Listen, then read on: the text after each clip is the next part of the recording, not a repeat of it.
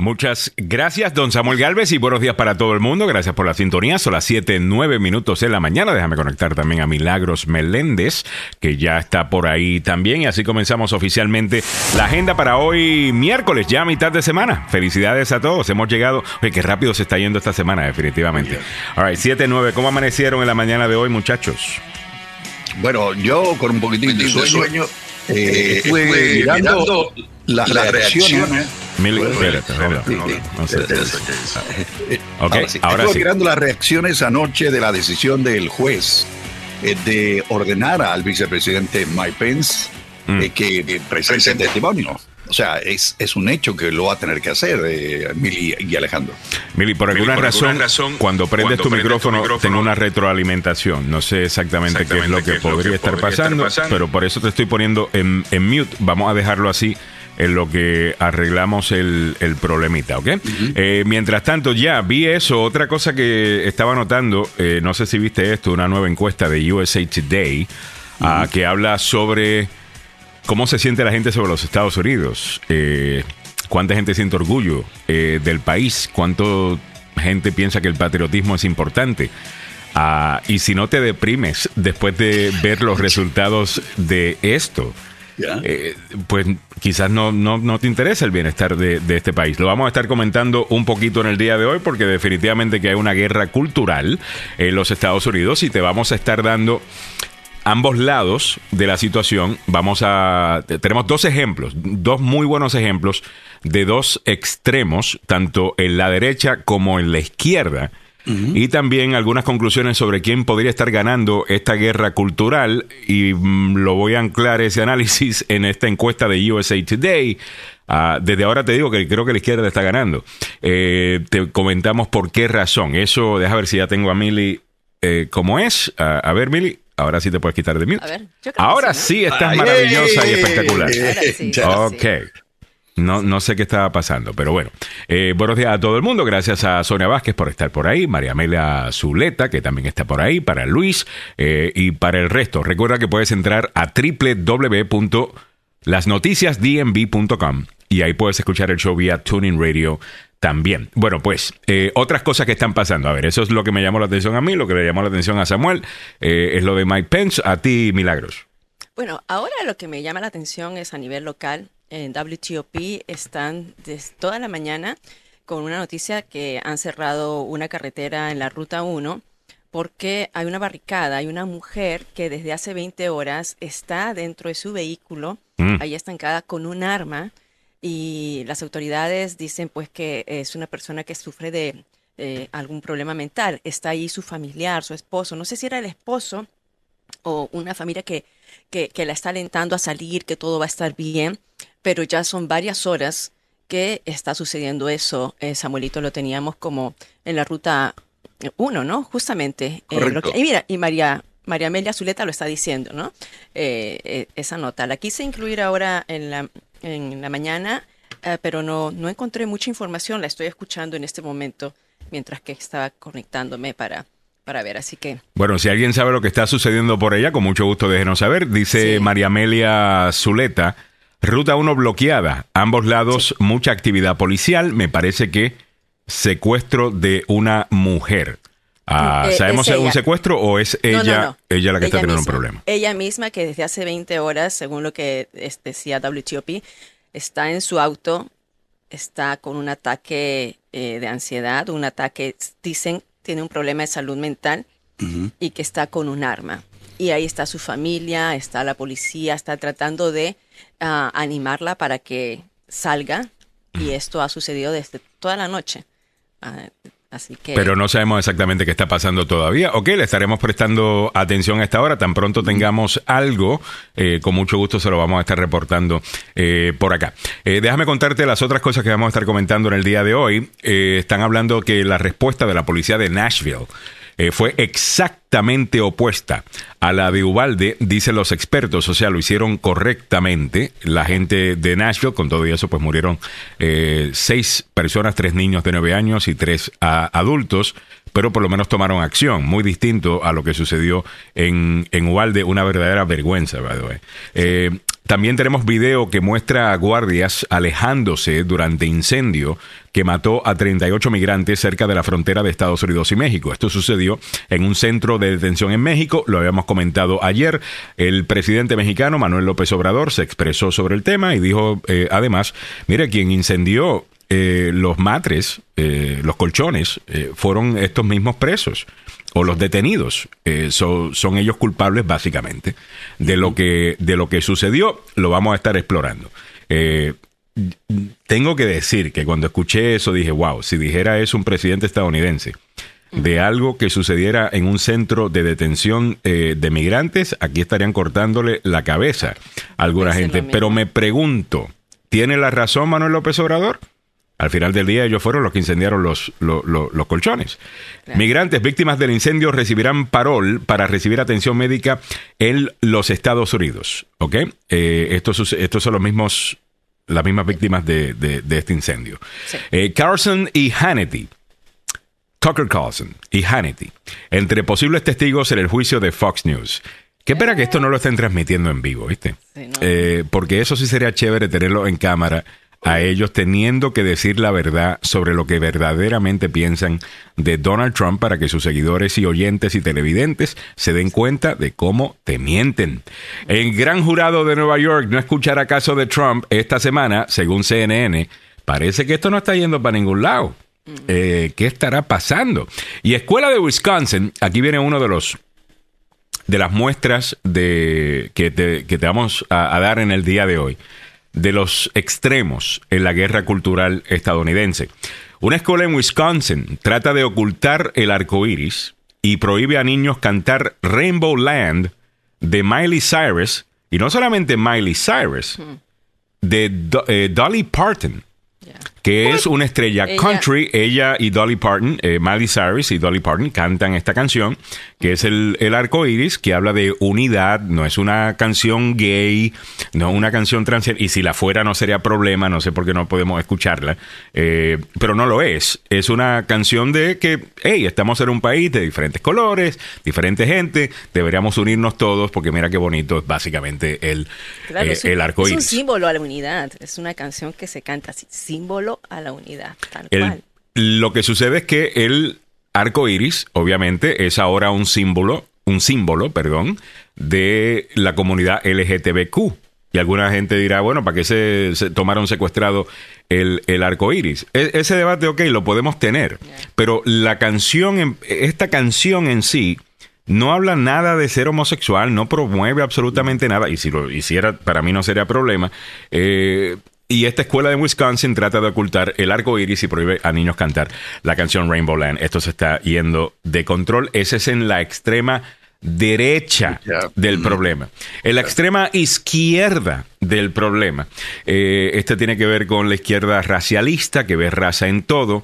Hay algo que le están llamando digital blackface en este momento. Digital blackface eh, solamente para entender el término blackface, es cuando alguien de raza blanca o alguien que no es afroamericano se unta algún tipo de maquillaje para aparentar ser negro.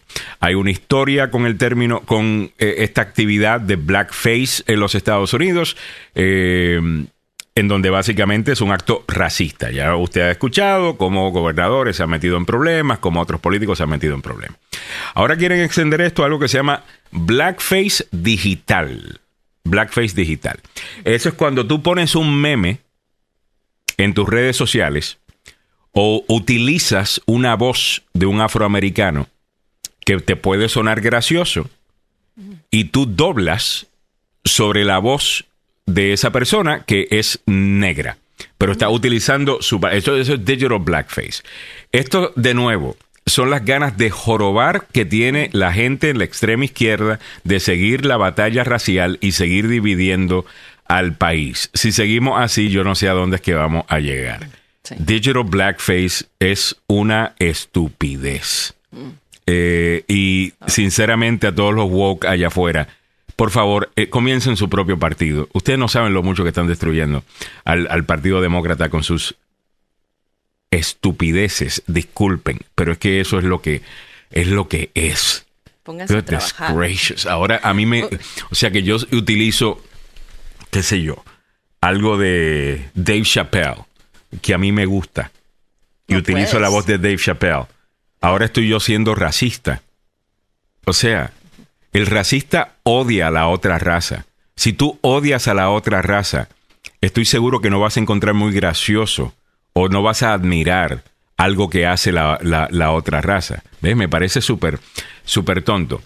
La otra cosa, la importancia de los valores estadounidenses tradicionales se han desplomado en los Estados Unidos según una nueva encuesta. Y esto es un tema de conversación. Para los que te dicen, no, que la extrema derecha está exagerando, que los republicanos están exagerando, eh, no. Hay unas cosas que están fuera de moda, que no están de moda. El patriotismo, el trabajo fuerte, mira vaya, trabajo fuerte. ¿Y qué era lo, lo otro? Ah, el creer en una religión o, en tu vida o tener una vida espiritual. Todo eso eh, va bajando, algo que definitivamente son valores tradicionales estadounidenses.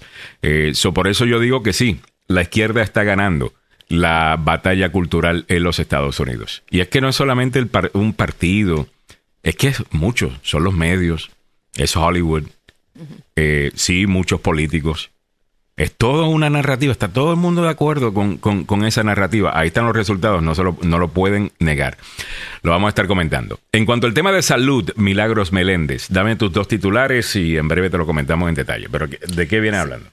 Bueno, voy a hablar de lo que es la multisclerosis, múltiple esclerosis, a raíz de que la primera dama de Maryland, la esposa del señor uh, Downmore, ¿no? Ella se llama así, eh, ha dicho que está viviendo con esta enfermedad por más de 20 años. Así que vamos, estamos ahora en el mes de concientización sobre la esclerosis múltiple y voy a hablar un poquito más de qué se trata esta enfermedad, eh, los síntomas, que el tratamiento y una enfermedad que antes eh, era bastante dura. Ahora la señora Moore está viviendo con esto 20 años. También voy a hablar sobre que la FDA está considerando utilizar la vacuna de refuerzo de COVID-19 actualizada, o sea, otra vacuna más bivalente que tendríamos que ponernos, no, no ahora, pero ya en algunos meses. Eh, eh, creo que podemos subir tu micrófono un poquitito. Eh, no, no sé, está un poquito más bajito eh, en el día de hoy por alguna razón. Vamos, vamos a subirlo. Son las 7:21 minutos de la mañana. Te ponemos al día con los precios de la gasolina, te ponemos al, día con otras cosas. En Magazine tenemos, esta le va a encantar a Samuel. Yo sé que esta es la noticia del momento para Samuel. Eh, la nueva, por, fin, Time Magazine, que tú conoces muy bien, va a tirar su primera portada en español. Ah. Sí, y es Bad Bunny el que estará en ella. Oh, ah. que iba a poner a Rita Moreno. Ah. no hay nada de Rita Moreno en este Rita momento. Moreno. También ella es excelente, obviamente. Pero... Eh, claro, yo, yo, mira, si hay alguien que nos ha representado con honor aquí en los Estados Unidos de parte de nuestra comunidad, es la actriz Rita Moreno. Fue la primera eh, Yo sé, pero lo que pasa es que ahora mismo, pues, ella no está, pues, pues no está de moda actualmente, ¿no? Eh, y bueno, Time Magazine lo que quiere es vender. Eh, ah, bueno, también. Magazines, ¿no? Y van a vender lo que, lo que está de moda y aparentemente es Bad Bunny. Ayer yo estaba hablando de esto en mi programa en la tarde. Yo le doy a Bad Bunny no voy a negar los números que tiene. Y repasé los números de él, o sea, la cantidad de gente que escucha sus canciones, eh, los conciertos, cuánto dinero está ganando, el resto. Eh, se lo damos, con mucho gusto. Bad Bunny by the numbers. Pero, en cuanto a talento nato eh, para cantar, ¿realmente se merece toda la atención que recibe? No puedo decir que sí. Por más que uno pueda gustar un par de canciones de él o lo que sea, Óyeme, cuando lo escuchas cantar eh, fuera del estudio, men, no, o sea, no canta. No da. Eh, él, es un fenómeno socio, así es, algo social. Social. Él es un fenómeno social. ¿Por qué es que está pegando tanto? ¿Qué necesidad está cubriendo eh, en, lo que es la audiencia? Que el mundo está al revés, debe ser. Sí, y que, que, todavía hay una hay una universidad que lo tiene como un curso, que se lleva el curso de Bob Bunny. en San Diego. o sea, oh, estudiar el fenómeno Bob Bunny. O sea, vamos, vamos a, perdonar las deudas estudiantiles de la gente que tomó el curso de Bob Bunny, porque con ese curso, ah, pues obviamente no han podido conseguir un trabajo. I wonder es selectivo, Es, selectivo ese curso, eso no entra. Está bien, está bien. A ver, Samuel, adelante. No, no, te digo yo, y estoy de acuerdo con vos, con lo de eh, Bad Bunny, eh, que no es un cantante, y estoy de acuerdo contigo también, Mili, que es algo, un fenómeno social. Social. Eh, pero eh, no es el único. yo he escuchado a artistas que son caribeños, mm. que suenan en el aire, en radio, en estudios, espectacular. Claro, pues. Eh, ¿te acuerdan, ¿Se acuerdan de la, muchacha esta de, de, mexicana, hija de mm, una actriz famosa, que eh, también... A la hora de, Guzmán, eh, Paulina Rubio. Eso. a la hora de ponerse en un micrófono sin arreglos del el estudio. Ah, pero esa es la mitad de los artistas. ¿Qué mitad? 90% de los artistas en el día de hoy. Es, como, es como las... perdón, sigue, sigue. pero es como las personas que se ponen, que, que, estás en Facebook y te ves linda con filtros y todo, y luego cuando... Es la misma vaina. Dios. Es exactamente la misma vaina. cuando estás en persona... Mm. Pero fíjate que estoy viendo una tendencia últimamente en algunas redes sociales, específicamente en TikTok, fíjate en donde, sí, porque TikTok tiene un filtro que es espectacular aparentemente y muchas mujeres lo, lo, lo, utilizan y sinceramente se ven bellas y, se ve súper real. Ah, y muchas están saliendo a decir, mira, eh, esto es una mentira, yo no me veo así. ¿Me entiendes? Y, lo ponen y te das cuenta. Y yo creo que ese es el problema, que estamos en una sociedad que es todo eh, pura mentira, es todo show, es todo para... No, salió una nota un día de que una mujer había, le había dado una cuchillada a un esposo porque miró que estaba teniendo una conversación con otra y no se había reconocido. Ella era esa misma con filtro. Entonces él dice, eres tú con filtro. Oh ya, eh, pero definitivamente que, no sé, eh, mucha gente creo que no, no, no canta. Eh, nos dice Henry Molina, todo lo que es reggaetón o pariente del reggaetón no, no cantan. Fuera de, hay uno solo que sí canta. no, hay dos, hay un par. por ejemplo, yo diría que Don Omar canta. Don Omar sí canta. Y Don Omar ha cantado otro tipo de canción y, sí, el tipo puede entonar. O sea, tiene, es un cantante. Además de que puede rapear y que puede eh, puede cantar, lo he escuchado en salsa. El otro que también puede cantar es Farruko. Ah, aunque Farruko sí utiliza mucho el, eh, el efecto este, ¿cómo que se llama? Este, el, el autotune. Ah, que es parte de su sonido único, es, es, es, es ese autotune que utiliza eh, Farruko, pero también puede cantar, lo hemos visto cantar en vivo. Ahora, Bad Bunny lo, lo ves cantar en vivo y, y es, eh, no lo dejan cantar. Bad sale con que él salga y diga cualquier cosa, ya está bien. Pero, pero bueno, eh, dice Guy Castillo, ojo, estudiar el fenómeno del conejito malo es muy bueno. Ojo que es un caso de estudio, ni por lo que cante, sino por lo que es como fenómeno económico y social. Eh, en, eso, en eso podría estar de acuerdo. ¿Por qué razón es que ha tenido el, el, el pegue Bad Bunny? A mí yo me recuerdo cuando Bad Bunny estaba saliendo y él ya estaba eh, en the peripheral, como, como le dicen, en la periferia, eh, por varios años del movimiento y realmente no pegaba. Y, lo interesante de las canciones de él es que eran quienes lo criticaban, lo criticaban porque las canciones eran misógenas. Eh, y él de repente cambia y empieza a hacer estas canciones, por ejemplo, Yo Perreo Sola, en donde se viste de mujer, en donde es mucho más eh, acepta a diferentes géneros, eh, hace algunas canciones a favor eh, de la mujer y de repente como que se olvidaron de todo eso. Y, y se convirtió, pues, como dice Mil, en un símbolo social. Eh, eh, está de moda, pero si lo analizas. El mundo está al revés. Es que lo que pasa que es eso. El, el mundo está al revés. Quiere ver y quiere escuchar y quiere probar y quiere palpar todo lo que, o sea, como que si fuera esto un restaurante. Esto es lo que me gusta, esto es lo que yo consumo, esto es lo que quiero. O sea, estamos mirándolo con esto de las guerras culturales. Mm. es, mira, ayer yo tuve una conversación con alguien, eh, bueno, con alguien no, directamente, no voy a decir. Mi hija es súper linda preciosa, mm. pero yo no puedo decir ni chinito, ni negrito, no puedo decir nada delante de ella. Te caen. Entonces le digo, ay, mira, eso que, mom, no puedes decir eso. Le digo, hija, ok.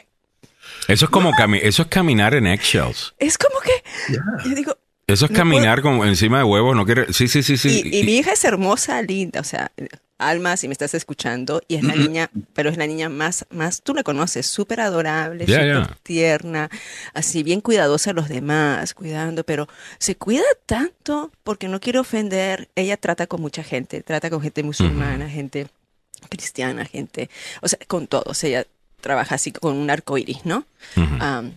pero yo digo, oye, te vas a Perú y mueres. O sea, en Perú no, no, resiste la pobre, ¿no? Y no solamente en Perú, yo creo que la mayor parte de los países latinoamericanos y los que digan, ah, es la Latinoamérica solamente, en gran parte del mundo, vete a China, eh, vete a la India.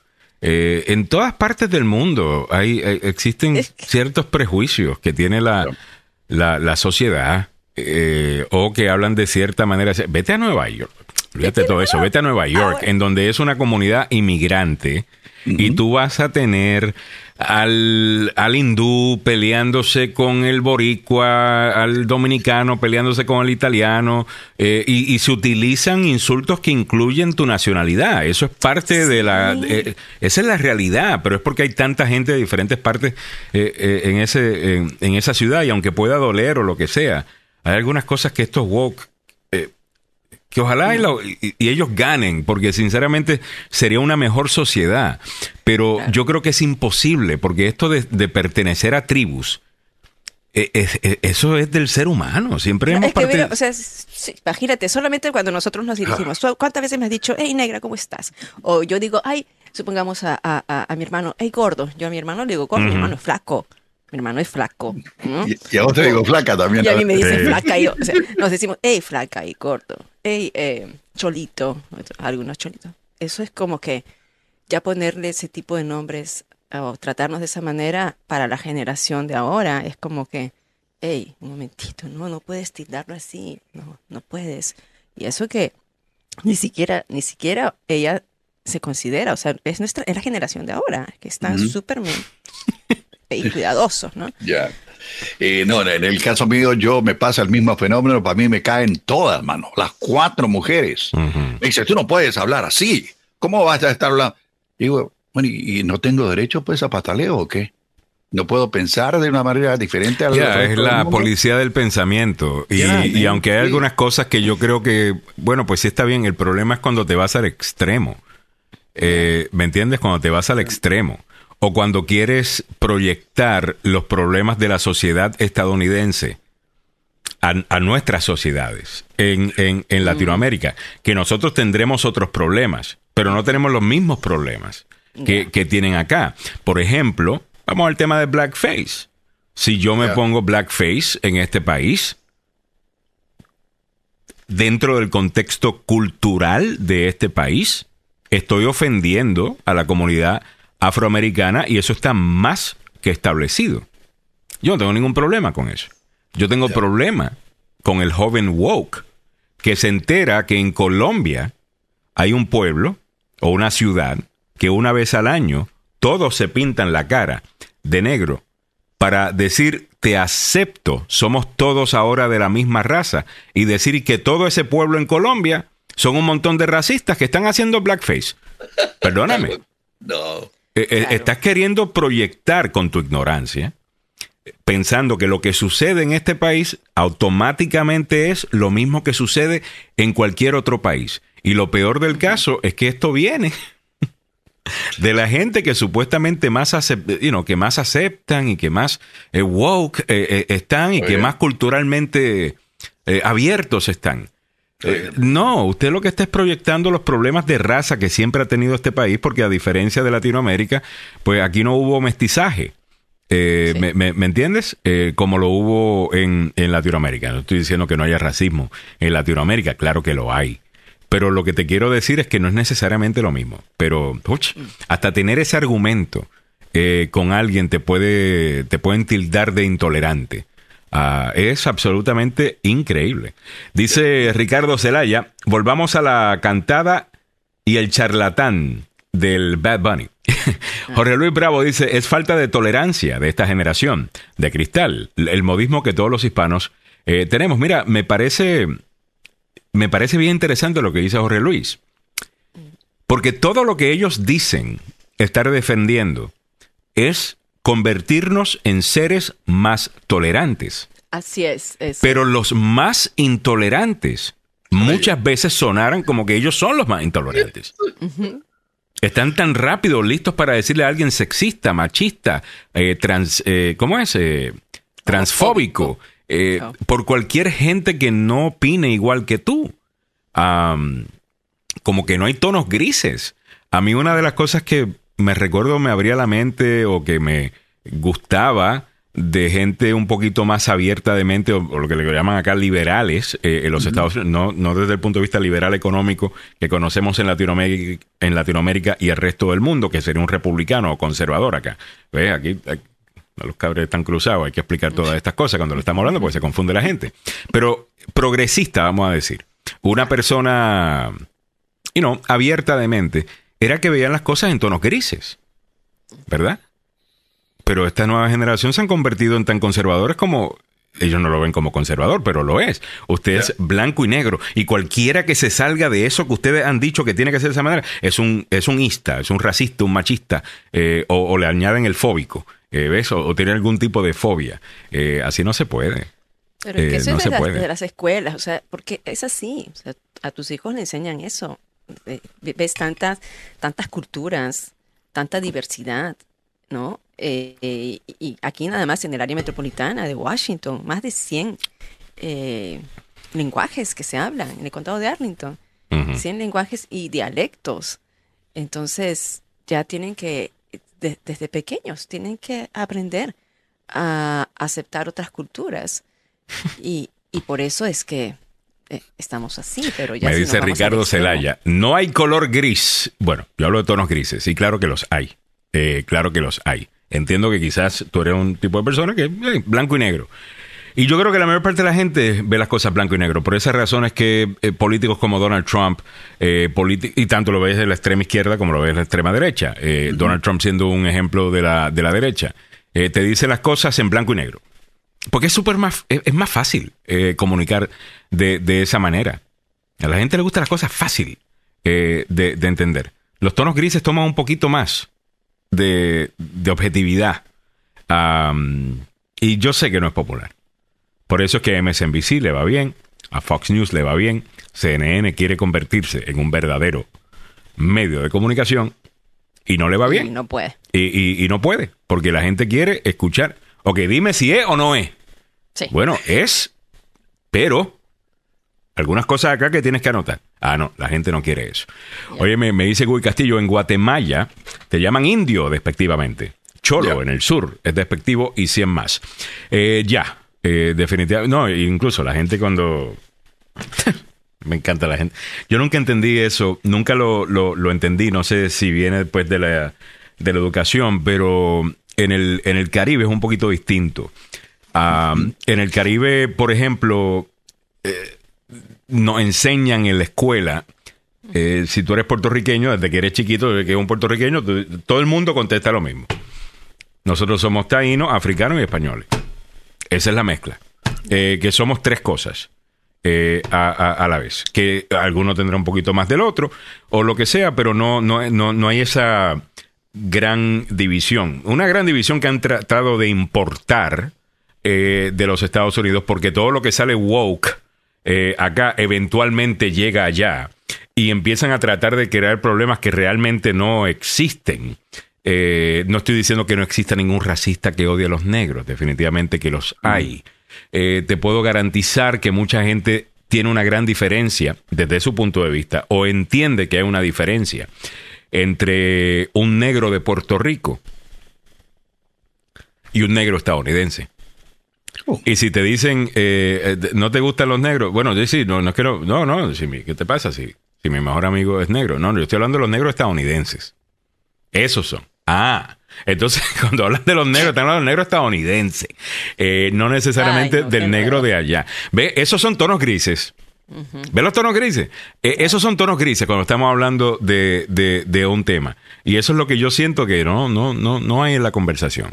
Eh, en otros países del Caribe no es necesariamente igual. En República Dominicana, por ejemplo, eh, es distinto, pero allá eso mucho tuvo que ver con un dictador que hubo allá. que se llama Trujillo, se llamó Trujillo, que quería blanquear la, la, la, raza. Ah, y, eso es una de las cosas que él intentó hacer. Entonces, este hasta se maquillaba y, tal cosa. Y hay algunas veces tú puedes escuchar a alguien de tez morena hablando mal del, del, negro aquel y dice, pero si ustedes se parecen. Eh, eh, no entiendo. la, ah. influencia, la influencia de Haití en la República Dominicana y dejó huella, dejó huella, una huella muy profunda y perenne, y eso los, los locales. Y Trujillo odiaba a los haitianos. Oh, y lo siguen odiando. y, lo y se sigue odiando en, la, en, la, en, la, realidad. Pero no necesariamente porque sean eh, negros necesariamente, sino porque son haitianos. Eh, porque obviamente, you know, hay, hay, figuras dominicanas que son negros, eh, obvio, ah, que son muy queridas eh, por, el, por, el, por, el problema es que son, no le gustan los haitianos. Ah, mira, estaba escuchando yo a un, a un comediante el otro día que estaba diciendo, es un comediante afroamericano, y estaba diciendo, ¿sabes lo peor? Es lo peor de ser negro en los Estados Unidos es que los inmigrantes africanos nos tratan peor que los blancos aquí. Oh Óyeme, esa es una oh realidad eh, eh, de que el inmigrante africano no aspira a ser como el negro estadounidense. Eh, entiendo que en estos tiempos no se debe decir eso, eso es ofensivo, tal cosa, pero yo, si no lo hablamos, ¿cómo, lo, cómo descubrimos la razón? si no lo hablamos. no, entiendo. A lo mejor es que vienen pues con la idea de que lo que, es bueno de los Estados Unidos es que son blancos, a lo mejor eso es que son víctimas del colonialismo británico eh, todavía y piensan que lo blanco es bueno y lo de ellos es más. ¿Qué sé yo? Yo estoy dispuesto a hablar todas esas cosas. O puede ser que ven el, Estado de la comunidad afroamericana de los Estados Unidos y dicen, ok, es el grupo más pobre, menos educado, eh, con menos recursos en los Estados Unidos y si voy a emular a alguien, no va a ser a ese grupo. Mm. Que yo creo que sucede también con muchos hispanos. Que cuando van a comprar una casa le dicen al realtor.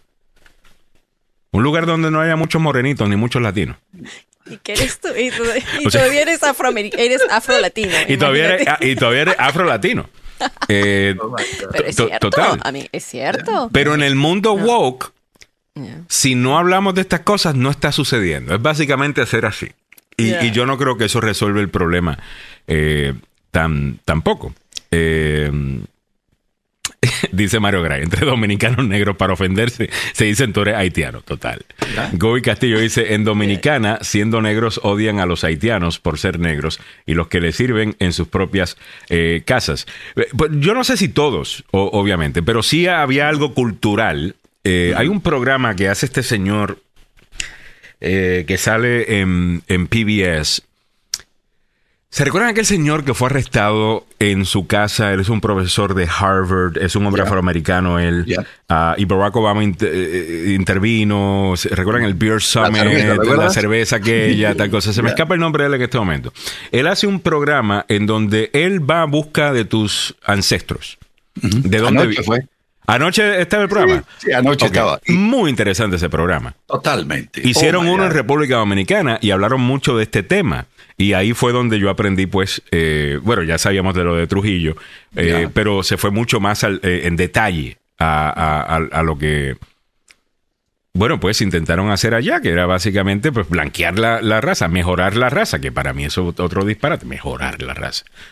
Usted ha visto, usted ha visto la mezcla eh, de un africano y un blanco. Eso es bello. Claro. Eh, Tú has visto la mezcla, bueno, la mezcla que tenemos en Latinoamérica. Indígena, africano y español. eso, eso, es bello. eso es bello. asiático. Oh, eso es, eso es bello. Eh, ¿Me entiendes? Decir que, que, una raza es superior a otra me parece un, una estupidez. Eh, You know, y para los que están escuchando que son woke, que están escuchando por primera vez, deben estar súper confundidos, porque por un lado eh, yo le digo negra a, Milagros, lo que ustedes pensarán es algún tipo de racismo, eh, mientras que te estoy aquí hablando positivamente de las diferentes razas. Yes, el mundo es así de complicado, fíjate. eso es normal, eso es lo que le llamamos, en nuestra generación le llamamos hablar. O sea, yo, oye, gordita, ey, negra, gorda, después flaca, o sea, todos los... Pero eh, tienes razón, mira, ¿sabes qué? Yo lo que sí creo también es que uno debe aprender a llamar las cosas como son y, y a, no poner, a no poner sobrenombres. Mm. Yo creo que los sobrenombres, ya, sí, es algo que también hay sobrenombres que están bien, pero hay sobrenombres que no, que y tú te y, ya tú te creas con eso, ya tú eh, desde pequeño te van eh, modelando para que seas así. Ahora, mm. si le dices a un niño desde chico, oye, tonto, oye, eh, menso, oye, o sea, se lo va creyendo, ¿no? yo me creía, a ver, yo no sé. Yo me creía que era una princesa. A mí mi papá me dijo todo el tiempo que yo era una princesa. Y cuando crecí me caí. ¿Viste? Imagínate que alguien le diga negra, negra todo el tiempo y la connotación que tenga es esto para ellos. La mía es de cariño. O sea, yo le, si, te, yo te digo negra es de cariño. O sea. Yo te hablo cuando son niñitos. Cuando son niños. Al niño desde pequeño hay que decirle el nombre. Yo me recuerdo una vez estoy con, eh, con Jenny Osoria, eh, que obviamente es dominicana y es afro-latina. y estábamos, eh, creo que fue en el último evento de, de Nueva Vida, en la vaina de arte. Ah, ya, en el... Y, y yo le dije, negra, eh, eh, tal cosa, pero con el, you know, como yo saludo a Jenny, yo, yo, adoro a Jenny, ¿no? Y, y me recuerdo una doña que miró así como que, tú le estás diciendo negra a, a, a, a una negra. Eh, o sea, está bien que se lo diga a alguien que no sea... O sea, es like... Es de cariño, esto, esto, esto es con cariño. Ah, claro. Eh, de Celia Roa dice, la cosa es cómo lo dices, negro con cariño, con cólera o despectivo, totalmente. Ah, sí, claro. Es como tú dices, no, que si el negro este, bueno, pues obviamente tú estás haciendo de manera despectiva. Hay, gente, mira, mira las cosas racistas, las cosas racistas a cortar no nos vayan a cortar en Facebook por decir la palabra ahora. Total. Imagínate. Eh, ¿Sabes quién es el nombre del profesor, eh, Alejandro? ¿Cómo eh, Henry Louis Gates. Ese. El arrestado. Y anoche estuvo con dos periodistas, mm. uno afroamericano y el otro de origen cubano, ambos de CNN, y les escarbó hasta, ¿qué te digo? Mm. Hasta... hasta España, hasta que tengo en el caso del periodista latino, que es Acosta. Ah. y, y, ¿cómo se llama el otro? Van, eh, no me acuerdo en este Aquí momento. está pero, pero excelente, mano, excelente trabajo. Hicieron un trabajo de ADN, revisaron eh, lugares en bibliotecas antiquísimas, etcétera, etcétera. Y te lleva el señor, el profe eh, Henry Louis Gates, hasta donde está. El, el que está ahí en el medio es él. ajá, correcto. Eh, me parece, me encanta ese, ese, e, ese programa. Muy, muy interesante. Eh, muy interesante. 7.47 minutos. Bueno, 7.47 minutos de la mañana. wow. Eh, nos quedamos hablando de, de, todo esto. George Núñez dice: Un país al que admiro mucho, pero lastimosamente son tan discriminados y racistas, es México. Solo vean el documental científico intergaláctico La Rosa de Guadalupe. El actor principal, blanquito, ojos azules millonario, los demás, así como yo, comprendo medio café con leche siendo el servidor. Eh, eso yo creo que tienes razón. Incluso cuando vemos acá, eh, y todavía lo vemos eh, en la televisión, no solamente estamos hablando de, las novelas. Mira los presentadores, los anclas de, noticieros. También ves mucho de, de eso. Ahora, algunas personas dirán, pero es que son los más bonitos, Alejandro. ¿Será? No. ¿Será? No sé. Eh, ¿Será? Eh, ha, ido cambiando un poquito dependiendo, ¿ah? Dependiendo de eh, NBC, Telemundo, o sea, Telemundo con NBC. NBC quiero decir, yo trabajé para, para ellos, por NBC4, el canal de Washington, Telemundo. Mm. Ellos son muy inclusivos. Me encanta el trabajo que hacen NBC con la comunidad latina. Y tú ves esa, esa redacción donde ves una algo muy multicultural. Yo también he trabajado en otra compañía. Está en DC también, en DC hay mucha gente. Sí, pero distinto a la otra compañía de señor Besos, ahí donde si tú veías que no había una... En el Washington Post. sí. Ahí tú veías separaditos todos, ¿no? Cada quien en sus rincones. Tú ves aquí, hispano acá, ¿eh? pero... Yo veo que por ahí es que va la cosa hoy día también. Hay alguna gente que quiere regresarnos a, eso. Y, y, lo raro es que viene de la izquierda, que quieren volver a, un mundo donde estamos todos separados por razas mm. y tenemos espacios seguros eh, para las razas. Eh, yo no puedo pensar que alguien que vive del racismo, del racismo, si tú haces contenido y tu contenido es todo sobre racismo, right? ¿Cuál es tu incentivo para resolver ese problema? ¿No tienes tú un incentivo en el que el problema permanezca? Porque entonces te quedas sin tema. Y lo que tenemos un montón de creadores en, en este momento amplificando todo esto, un odio hacia su propio país.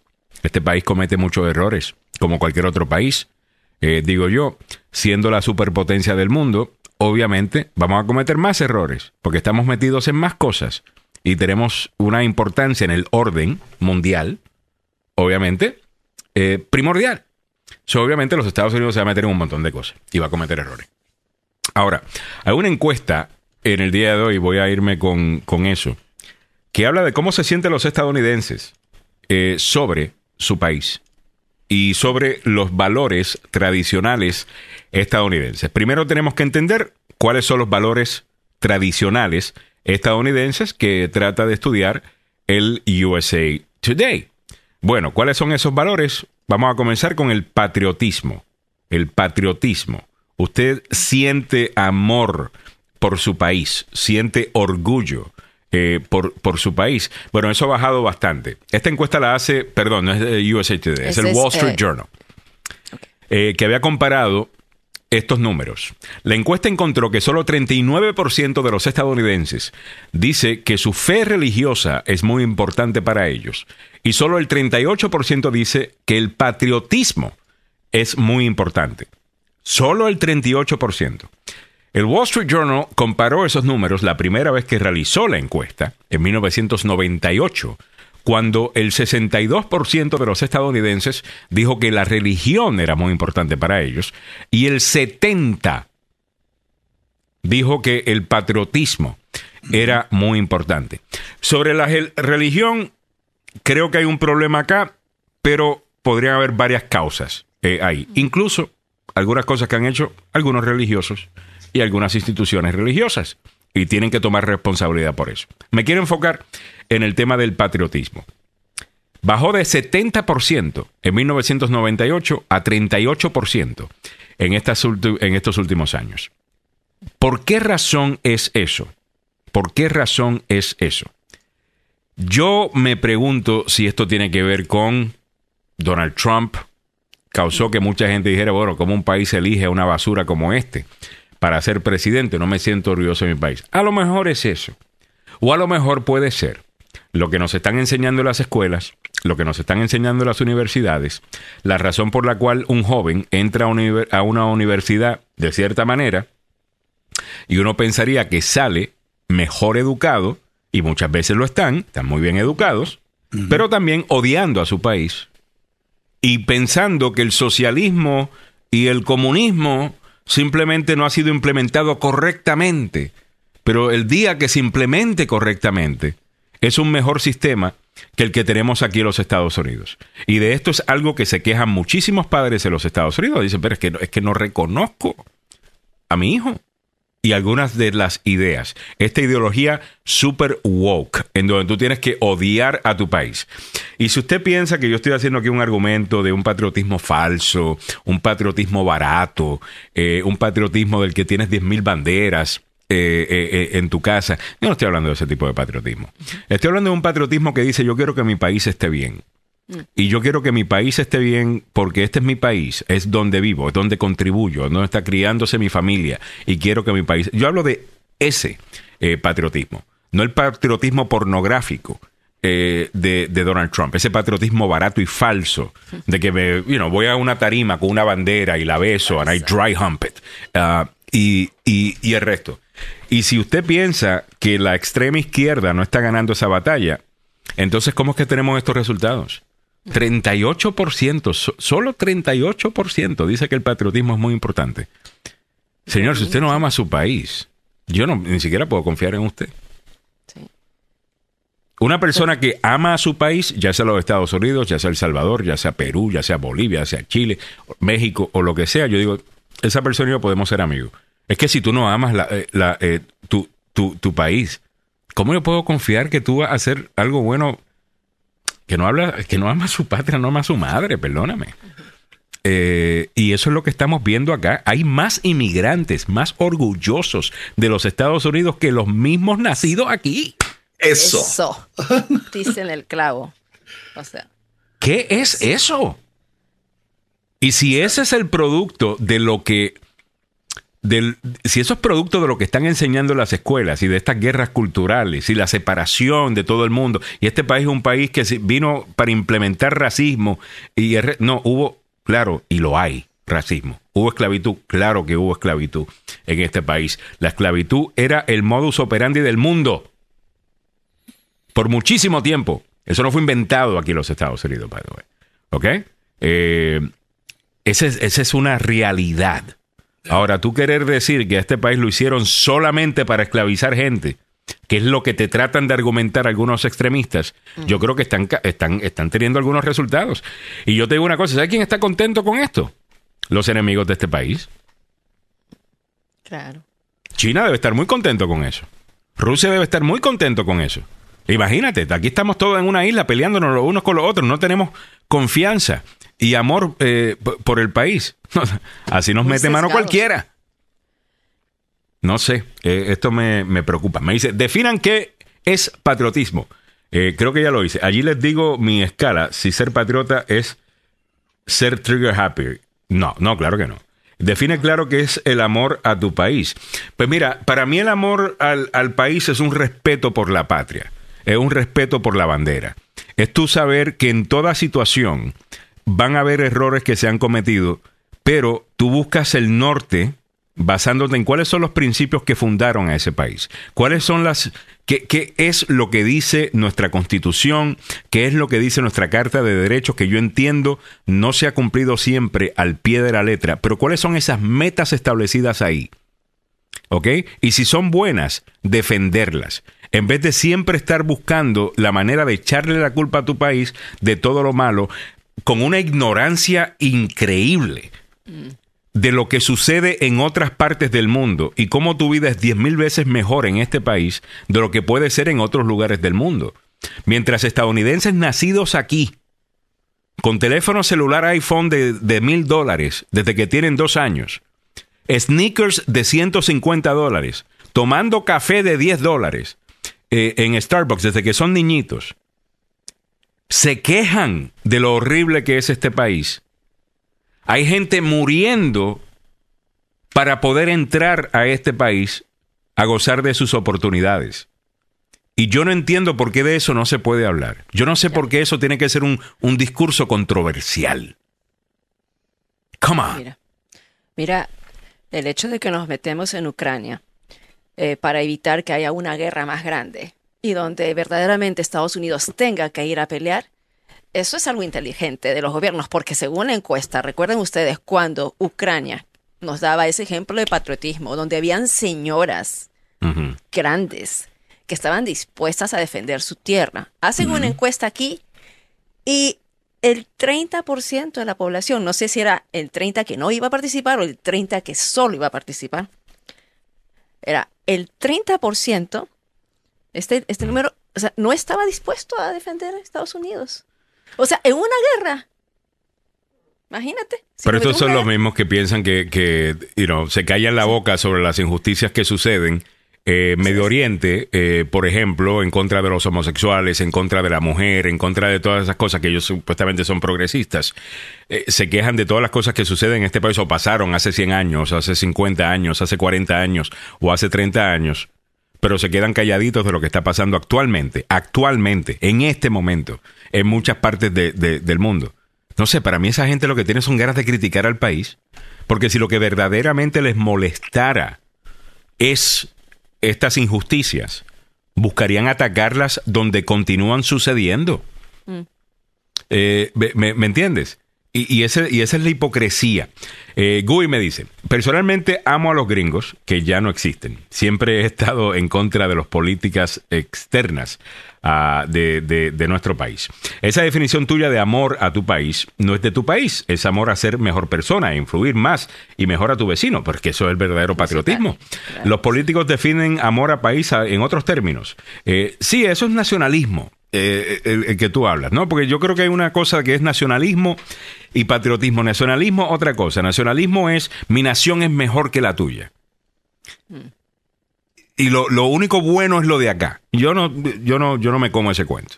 Eh, hay todas las naciones del mundo creo que tienen algo que ofrecer. Yo sería un tonto eh, si no admirara ciertas cosas, inclusive de contrincantes actuales de, de los Estados Unidos pero yo quiero que el país le vaya bien. Y esto te lo digo, lo tengo en mi mente por el patriotismo que me enseñaron a tener a ser puertorriqueño con todo y que somos un territorio desde que era niño. Mi papá siendo independentista. Eh, y yo me crié en ese, eh, en ese ambiente. Y yo te digo, a, mí yo no puedo creer cómo hay gente nacida en los Estados Unidos que habla tan mal de su país. Si yo te, tú naciste aquí y tú odias a tu país, yo no, yo no puedo confiar en ti. No, no puedo. Hay algo de mí que me dice, no confíes en esta persona. Lo, considero una de las peores cosas. O sea, yo escuchar a un mexicano hablando mal de su país, escuchando a un salvadoreño hablando mal de su país, escuchando, eh, no me gusta. Eh, o sea, no me gusta y no, no, no, y, y, los estadounidenses, es que eso es una posición de privilegio. No, además que sabes que el país somos nosotros. el país eres tú, ¿no? El país soy yo. Entonces, si hablas mal de tu país, es que tú estás mal como persona también, porque todos componemos el país. Hay la definición súper así eh, de Google, ¿no? ¿Qué es el patriotismo? En pocas palabras, es ese sentimiento de apego y compromiso con un país, nación o comunidad. Mira, eh, me acaban de. Eh, no sé qué fue lo que comentamos en el día de hoy. Me manda Edwin acá. Your comment may go against our community standards on hate speech. Eh, la palabra, yo creo que. Dije mucho, black. Él dijo negro. y ya Facebook le mandó un comentario. Ya están censurando. O sea, sí. Te dije. Increíble. Te dije. Ah, dice Mario Garay, nuestros jóvenes se han preparado para una guerra desde niños, juegan Fortnite. Total. Jesus Christ.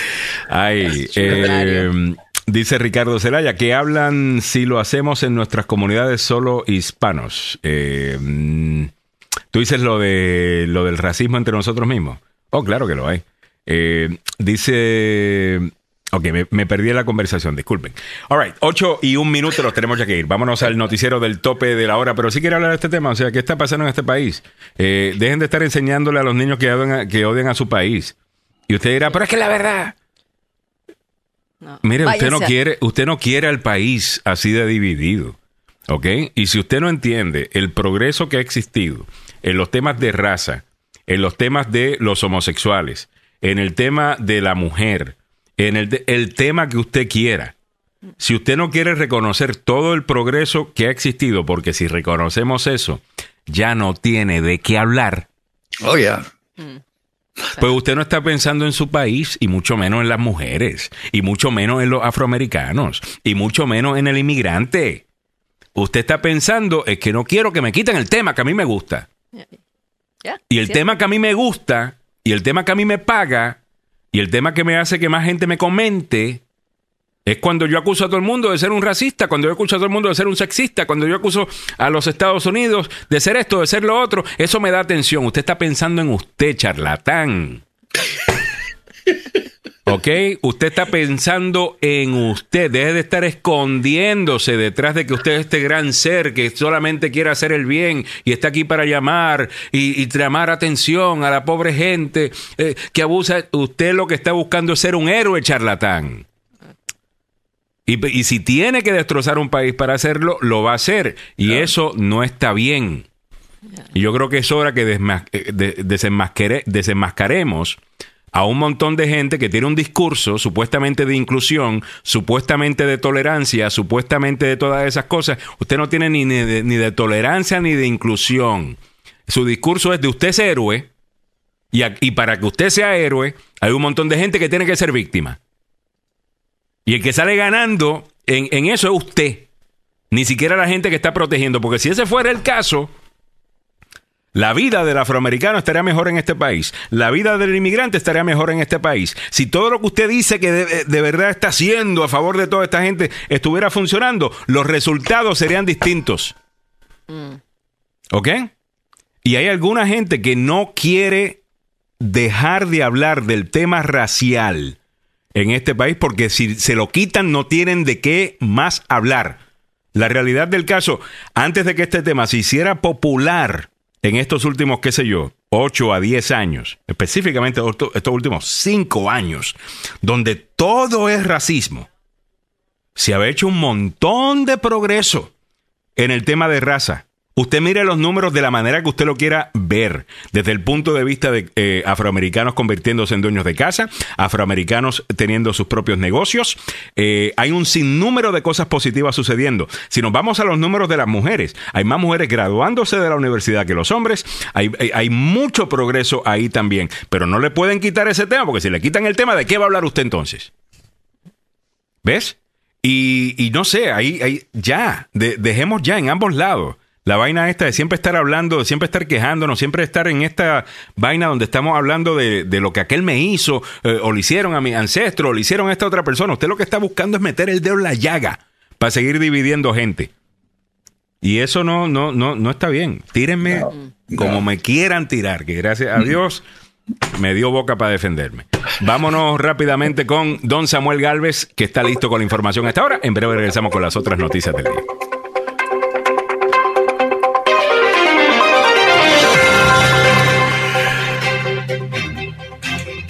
Ron DeSantis viajará a Israel antes de anunciar posible candidatura a la Casa Blanca en el 2024. En el ámbito regional, la búsqueda del FBI para un exfuncionario de el uh, gobernador Larry Hogan ahora incluye una jugosa recompensa. En nuestra América Latina, 28 guatemaltecos fallecieron entre las víctimas de un incendio en un centro de migrantes en Ciudad Juárez, Chihuahua, lo mismo que otras nacionalidades, entre ellos también hay hondureños. Muy buenos días, le saluda Samuel Galvez y aquí el detalle de la información. El gobernador de la Florida, Ron DeSantis, que se espera sea uno de los principales candidatos para la nominación presidencial en el 2024, viajará a Israel el mes próximo, ya que el país está atravesando por una crisis que ha provocado protestas generalizadas. El viaje que la oficina de DeSantis anuncia como una misión comercial sigue una larga tradición de republicanos que buscan la Casa Blanca, pero llega en un momento particularmente complicado. Israel se ha visto acosado por protestas sin precedentes y huelgas de trabajadores contra planes de la coalición del primer ministro Benjamín Netanyahu para reformar el Poder Judicial. De Santis, quien probablemente anuncie la candidatura presidencial en las próximas semanas, hablará el 27 de abril ante una multitud de asistentes, incluidos filántropos de, de origen estadounidense, según un comunicado del Jerusalem Post y el Museo de la Tolerancia en Jerusalén. En el ámbito regional metropolitano, el FBI ofrece una recompensa de 10 mil dólares por información que conduzca al arresto de Roy McGraw, un ex asistente de la administración de Larry Hogan, que desapareció en vísperas de su juicio el pasado 13 de marzo por cargos que incluyen fraude, robo y falsificación de documentos. También el Servicio de Alguaciles Federales ofrece otros 10 mil. En un cartel de búsqueda recientemente publicado, el FBI afirma que McGraw, de 53 años, Nació en Grecia, tiene varias alias, incluido Roy Wieselod, Roy Carlos McGraw, y se le considera un riesgo de escape. Según su acuerdo previo, el juicio de McGraw debería haber eh, comenzado con la entrega de su pasaporte y se le prohibió poseer un arma de fuego. Ahora todo el mundo lo anda buscando y nadie sabe dónde está. En el ámbito de nuestra América Latina, el gobierno de Guatemala informó ayer que entre los 39 muertos de un incendio en un centro de detención de migrantes en México, hay 28 guatemaltecos, no son los únicos centroamericanos. Hasta el momento se confirman 28 guatemaltecos dentro de las víctimas mortales del incendio en México. Así lo dijo el Instituto Guatemalteco de Migración en un comunicado, agregando que está a la espera de más información para poder brindar apoyo y acompañamiento a las familias de las personas fallecidas. Ah, las noticias hasta ahora aquí en Agenda Radio DC. En el mundo de los deportes, damas y caballeros, volvemos al fútbol europeo que está caliente, calientísimo. Ayer, Bélgica venció 3 a 2 a Alemania en un amistoso disputado en Colonia, Alemania, donde celebró apenas su segunda victoria contra el grupo, pues Yannick Carrasco, Romelu Lukaku y Kevin De Bruyne anotaron para la selección de Bélgica del ítalo-alemán Domenico Tedesco, mientras que Niklas Faulklub al 44 de penal y Sergei Gnabry descontaron para Alemania, pero los alemanes se quedaron en su casa con una amargura de haber perdido frente a los hombres de Bélgica. También hubo triunfos de Escocia y Croacia. Escocia sorprendió al vencer 2 a 0 como local a España, idéntico resultado al que Croacia celebró como visitante ante los turcos en los partidos más destacados del cierre de la segunda fecha de las eliminatorias de la Eurocopa. Esto se está poniendo muy bueno. Hay equipos que generalmente uno dice descarta, pero que son de países muy pequeñitos que no tienen ninguna posibilidad. Pero hay otros que sí están sacando las garras, tienen buenos elementos destacables y por supuesto entre ellos aquellos países que normalmente uno dice, ah, van a jugar, pues va, va a ganar tal, tal equipo. Mentira, a veces los equipos pequeños se agrandan a la hora buena. Eh, seleccionados suramericanos celebraron en sus respectivos partidos amistosos la fecha FIFA en Asia y Oceanía, una, eh, una actividad que se llevó a cabo en Osaka. Eh, la FIFA continúa desarrollando distintas situaciones destacadas por lo que pronto tres selecciones suramericanas, Colombia, Uruguay y Ecuador, triunfaron lejos de su tierra y esto es destacable que nos saca la selección. Colombia venció 1 a 0, eh, venció 2 a 1 a Japón en un partido que le sirvió al entrenador cafetero Néstor Lorenzo para probar jugadores. Así que, y le salió un golazo a Rafael Santos Borré, pero un golazo buenísimo de chilena en, cuando Colombia le ganó a Japón. Así que, eh, enhorabuena, qué bueno Sudamérica, qué bueno América Latina y qué bueno el resto del continente en el fútbol. ¿Cómo está el tráfico a esta hora de la mañana? Todavía no sabemos si la persona que está parapetada en, eh, en la ruta 1 entre la Boswell y la Fortune Road eh, se ha ya dejado de mantenerse ahí encerrada en su vehículo. Esto comenzó, como decía Millie, uh, no hoy, comenzó desde anoche, desde ayer. Así que todavía hay complicaciones en ese sector. Hay un autobús con problemas mecánicos en la 295 viajando sur cerca de la Benning Road. Otro vehículo con problemas mecánicos le hace cuenta en la New Avenue antes de la Bladensburg Road. Accidente reportado en la ruta 5 de Leonardtown Road, viajando norte a la altura de Lake Road. Así que se va por ese sector, tome las precauciones del caso. ¿Cómo está el tiempo para la capital de la nación? 38 grados Fahrenheit la temperatura actual en el centro de Washington, que corresponde a solo 4 grados centígrados. Sí, Sí, está, está frito allá afuera, eh, especialmente en el centro de la ciudad. Y por supuesto, tome las precauciones si va a salir. Llévese un, un abrigo. Yo había comenzado a guardar los abrigos. ¿Cómo se presenta el día? Eh, nublado con apariciones esporádicas de sol. Las máximas a alcanzar el día de hoy en los 60 grados Fahrenheit. Así están las noticias, los deportes, el tráfico y el tiempo aquí en Agenda Radio Muchas gracias, don Samuel Galvez, y muchas gracias a Milagros Meléndez y al resto de ustedes por acompañarnos en la mañana de hoy. Estamos hablando un poquito de todo. Eh, vamos con algunas noticias que no hemos comentado todavía. No sé si tenemos algo nuevo eh, sobre el caso en la Ruta 1. Una mujer aparentemente estaba eh, teniendo algún tipo de problema, aparentemente de salud mental. la policía estaba tratando de intervenir allí por más de cuánto tiempo. Desde hace 20, horas, este Alejandro, yo escuché. Estaba ahí que se había pues estancado. Ah, sigue con la tráfica, con la alerta, estuve escuchando, es lo mismo, todavía no, no hay una novedad. Yo había escuchado que el esposo de ella estaba también ahí en escena y que había ido bastantes personas para tratar de convencerla a que desista, pero tiene un arma ella. y, y, ambas, como vemos aquí en el titular de WTOP, que es el que está dando la nota, ambos carriles están todavía bloqueados. Eso es en la altura de la Lockheed uh, Boulevard, ¿no? lo que estaba diciendo ahí. Aquí tenemos algunas de las fotos de la escena. Sí, Pero todavía no sabemos qué pasó. No, no, todavía no, Alejandro, todavía. Y, eso comenzó desde anoche. Esto es cortesía de WJLA, Canal 7. Eh, ellos han estado ahí de guardia todo el tiempo. A mí lo que me llama la atención es que los vehículos de la policía son prácticamente vehículos eh, como de guerra, hermano. y, están ahí y hay una, un edificio de servicios a un costado.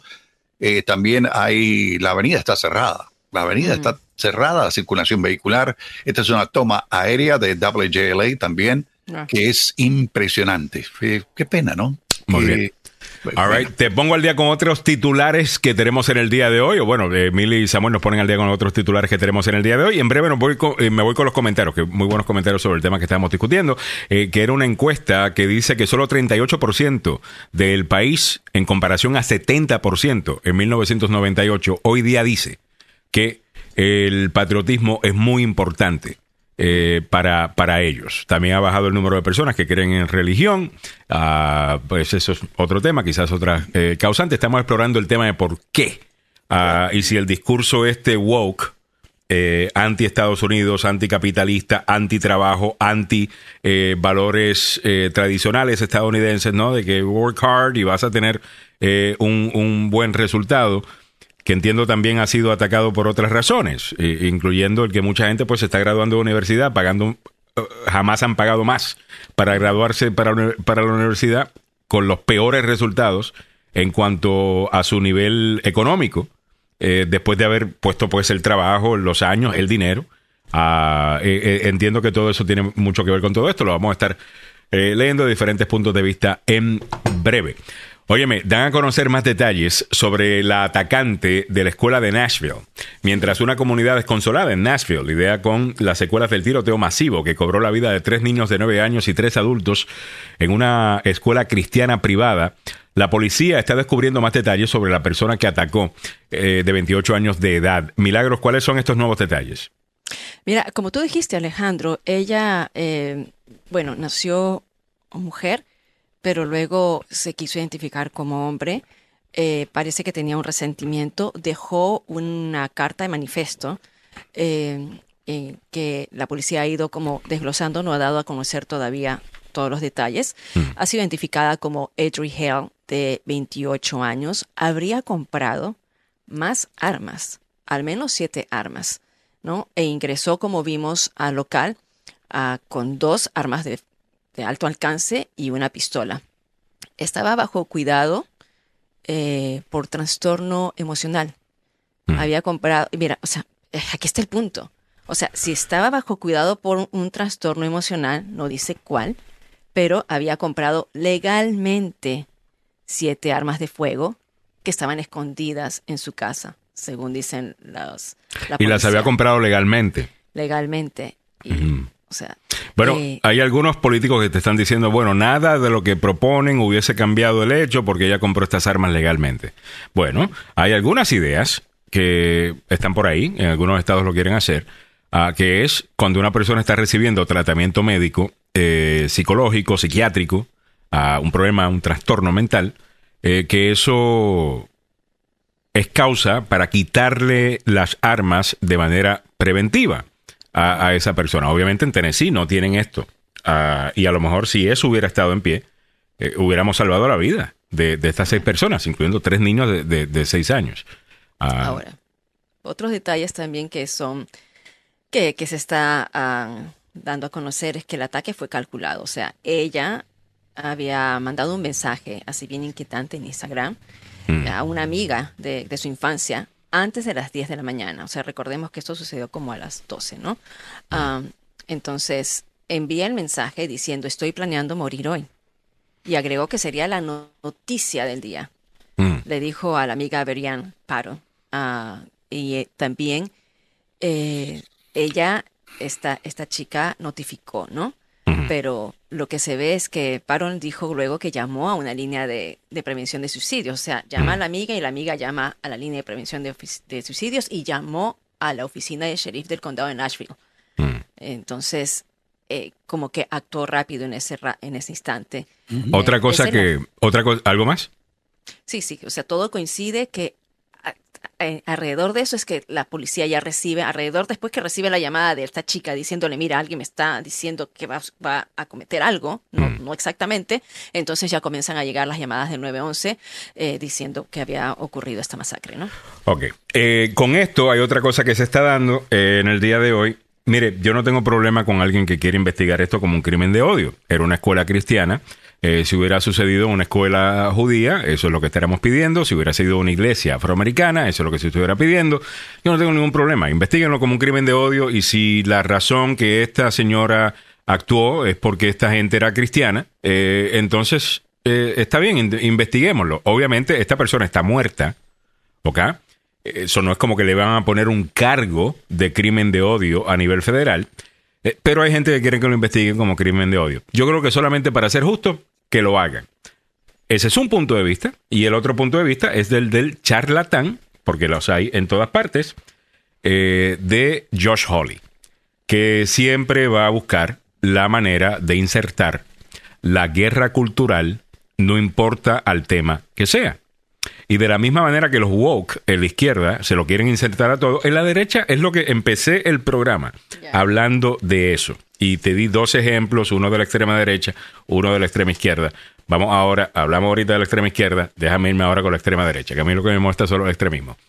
George Hawley ahora está diciendo que ahora deberíamos investigar el hecho que esta muchacha era transgénero. Y que quizás esa es la razón por la cual ella cometió este crimen. Eso obviamente para tirarle carne roja a la gente que pues no quiere a los transgéneros, lo ven como gente rara y, lo ven como pecadores y lo ven como gente que están endemoniados eh, y, tal cosa. No porque está buscando soluciones, no porque está queriendo prevenir el tema. Mire, aquí el problema son las armas y el fácil acceso a ellas. Antes de hablar de cualquier otra cosa, bueno, quizás el tema de salud mental. Es obvio que el problema aquí es el fácil acceso a las armas y te lo dice una persona que cree en la segunda enmienda y que usted debe, si puede eh, o quiere, eh, tener un arma para defenderse, eh, tener un arma porque a usted le gusta ir a cazar, a lo mejor usted vive en Montana y allá, bueno, hay lobos y osos y todo tipo de cosas. Y a lo mejor usted vive en una zona rural. ¿Quién soy yo para decirle a usted que allá arriba usted no puede tener un arma? Eh, yo vivo en una ciudad. Aquí lo más que me sale un venadito que me saluda por la mañana. O sea, no, no, no, estoy en peligro de absolutamente nada. Eh, caminando en disilla, otra cosa. Pero lo que quiero decir es, el problema aquí es el fácil acceso a las armas. Esto es un problema que es casi exclusivamente estadounidense, Samuel. Ya, totalmente. Y lo otro es eh, las leyes en Nashville, digo en Tennessee, en términos generales. Las leyes son verdaderamente, uno no, no, entiende, dice, ¿cómo puede, eh, cómo yo puedo ir a cinco tiendas diferentes, comprar en cada una de estas cinco tiendas un arma y tenerlas en mi casa? Y lo otro es, eh, si yo tengo la autorización de, legal de poseer un arma, la puedo andar al estilo del viejo oeste, aquí, en, mi, en mi, cinturón, eh, y caminar por la calle como Pedro por su casa. Y, y si te aparece alguien y, amaneciste con el, con el pie equivocado, te cruzas con alguien, te pones a discutir, saca el arma y se muere la persona. Esto es ridículo, hermano. En la pasada hora, un comentario que hace Cojuste City Galvez. Hablamos del valor de la policía. En menos de 10 minutos llegaron, lo encontraron y lo eliminaron. Ubalde, qué pena, cobardes esos policías. Totalmente distinto. Eh, abrimos el show con esa, con, esa nota precisamente. Totalmente distinto a lo que sucedió en, en Ubalde. Y me da mucha vergüenza, eh, sinceramente, porque sabemos que la mayor parte de los policías que atendieron en, en Ubalde pues eran latinos. Ah, y, de, y de esa comunidad, de la misma manera que la mayor parte de las víctimas, de las víctimas de eso. Aquí estamos viendo body cam footage. Eh, de lo que sucedió. Y Michael Collazo, de quienes la policía dijo ah, dispararon vitalmente a Audrey Hill, atacante en el incidente. En ellas se ve a la policía caminar por los pasillos mientras suenan las alarmas de incendio. También se escuchan múltiples disparos en el segundo piso, por lo que los policías suben las escaleras a toda prisa. Eventualmente disparan contra una persona cerca de una ventana, quien cae al piso. Un policía le grita que deje de moverse. Momentos después, la policía se acerca a la persona, aleja un arma y dice por radio que la persona ha caído cerca de las 10 y 27 de la mañana.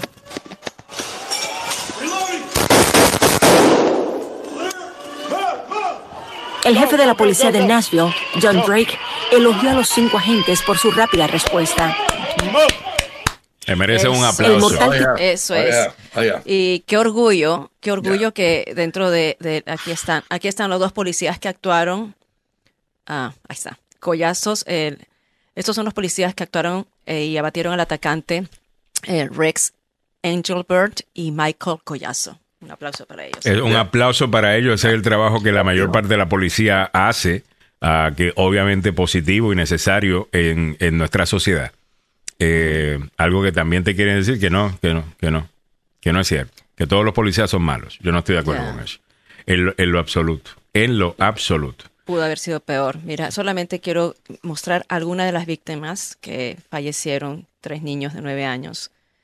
Dos de las niñas aquí, aquí está, mira, es para partir el corazón, la verdad las niñas Evelyn Dickhouse, William Kenny y Kelly Scruggs, espero pronunciar bien los apellidos, que era hija del pastor principal de la iglesia, Charles Scruggs. Ah, y aquí vemos también a la directora que falleció, a una maestra que era asistente y al custodian que fallecieron en este acto sin sentido. Sí, la persona, el atacante o la atacante había pertenecido a la escuela, había estudiado ahí en este preescolar, pero mira, tú sacas la cuenta, dices preescolar solamente, bueno, supongamos que se haya graduado a los 11 años, ¿no?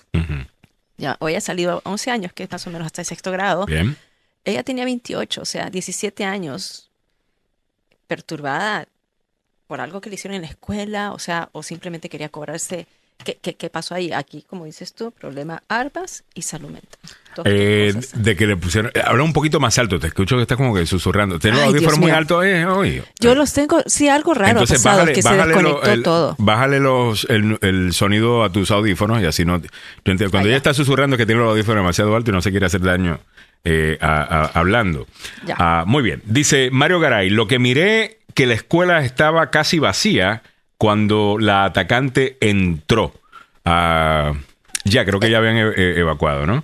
No, eh, mira, eh, tú, tú tuviste razón, yo me corrijo en eso. Eh, yo dije que habían 300 niños, o sea, una escuela con 300 niños, no, era una escuela pequeña de 200 niños. Ya. Y también vamos a especular, ¿no? Que cuando ya sienten algo, me imagino, habían ahora las escuelas recuerden que ya están con los simulacros. Y bien sienten algo, los se tienen que esconder. Entonces no van a estar en los pasillos los niños. Y ahí estamos viendo cómo saquearon a, la gente. Están las fotos de, cómo estaban sacando a los niños. Eh, los maestros también. Oye, y, como se merecen un aplauso los policías, alguna gente me dirá, ¿por qué necesitan aplausos, Alejandro? Ese es su trabajo. Wow, ¿really? ¿Dirías eso de cualquier otro grupo? Eh, que no, no te dirían, wow, qué mal agradecido eh, eres. Hiciera un comentario como ese. Esos son los comentarios que se leen eh, muchas veces en Twitter, que se lee muchas veces en redes sociales, es el punto de vista aceptado. Eh, hoy, ah, cosas que lo puedes ver en MSNBC a cada rato, lo puedes ver en cualquier otro medio de comunicación a cada rato, que en el pasado la sociedad no lo hubiera aceptado. Ya. Lo estamos aceptando. Eh, no sé, creo que no vamos bien.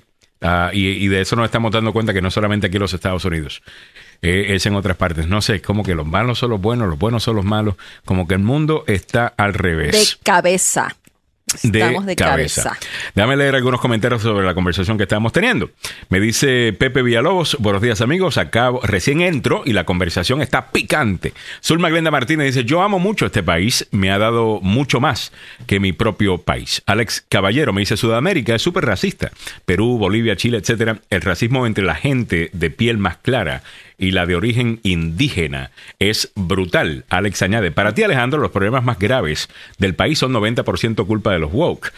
Ah, yo no diría que 100% culpa de los woke. Yo creo que hay algunos problemas en los que ellos tienen mayor responsabilidad y hay otros problemas en donde la derecha tiene mayor responsabilidad. ¿no? Estamos hablando específicamente ¿no? del tema de que 78% o 70% de la gente pensaba que el patriotismo era importante eh, ser patriota o tener un sentimiento patriótico en 1998 y eso bajó a 38% en, en este año. A eso yo se lo atribuyo al ataque constante de que este es un país que fue formado para hacer cosas malas, para esclavizar gente, para hacer el mal, que es un país que trata mal a, todo el mundo, es un país en donde el racismo es rampante, en donde si naces de cierta raza no puedes progresar, olvídate lo que dicen los números y lo que dicen mis vecinos, eh, que son de todos los colores, y veo que les va muy bien, eh, y, a sus hijos también. Eh, eso yo sí se lo he hecho, no 90%, 100% a, a, a los woke. Ahora, si hablamos de de este tema de armas, por ejemplo, que ahora tengo entendido, la mayor causante de muertes de niños o de personas menores de 18 años en los Estados Unidos se acaba de convertir en las armas, los tiroteos. Sí, número uno. Es el número uno. Eso se lo he hecho completamente a la extrema derecha del país, específicamente a los que ven la segunda enmienda, o los que tienen un fetiche o un fetish de, de, armas, esta gente que, y no, no solamente que tienen un montón de armas, tienen un montón de bumper stickers en su truck diciendo, tengo esta pistola, no te metas conmigo, que estoy armado. Tal cosa. Yo digo, oye, qué tan inseguro tú eres que le tienes que decir a todo el mundo que tú andas armado hasta los dientes. Eh, yo le echo la culpa a ellos también. Simplemente que yo no entro en el izquierda-derecha. Eh, no entro en el es este o es el otro. Eh, ese no es mi, rol. Hay un rol para eso, estoy seguro que sí. Pero ese no es el mío. Eh, ¿Ves? El mío es más como, espérate, déjame analizar esto no de un punto de vista partidista. Eh, y trato lo más que puedo. Estoy seguro que yo tengo mis biases, ¿no? mis prejuicios como los tiene cualquier otro ser humano. Pero por lo menos es mi intención. ¿me, ¿me, entiendes? Ahora, voy caminando para adelante. Me dice buenos días y feliz bendecido miércoles para todos, dice Carmen Rodríguez. Cojute City Galvez dice, uno va a un circo, aplaude a un payaso. Eso es su trabajo. Los policías hacen su trabajo, hay que aplaudirlos y darles su reconocimiento, totalmente. Gladys Espejo dice, dice, hicieron buen trabajo los policías, importante reconocer, es importante reconocer eso. Así es. Eh, hay un libro que se llama el One Minute Manager, que es sobre eh, manejo de empleados y, el resto. Y una de las cosas, creo que es la, la cosa principal de ese libro, es catching people doing the right thing es agárralo cuando está haciendo algo correcto y dile, hey, lo hiciste bien. Que eso supuestamente es mucho mejor que la, que la otra opción. Pero de nuevo, estamos en un mundo en donde te están diciendo, estos son los malos, estos son los buenos, y no importa cuál sea, cuáles sean los hechos, los datos de X evento, ya tú sabes lo que van a opinar de cierta manera, ya tú sabes lo que van a opinar de esta manera, y ahora llámalos como productor del show. Oye, búscame aquel que odia a todos los policías y ponme lo que lo quiero con quién. Con el extremista de derecha que, dona todo su dinero al National Rifle Association. Ok, chévere, eso es lo que quiero para las cuatro. Pónmelo a pelear. Como que si esa fuera verdaderamente lo que la mayoría del país piensa. ¿Ves cómo los medios promueven esta porquería? Claro. Eh, se, me, se, me, se, me, se, me, escapó esa, fíjate. Los medios tienen mucho que ver con eso también. Hay una declaración dada en Nashville ayer por un grupo de madres que me gustaría que ustedes la escucharan. Es cortesía del canal eh, afiliado a la cadena NBC. Ahí está, muchachos. Why are we adults not protecting them? Why are legislators not protecting them? Held a sign high in protest were clutched tight to their own child.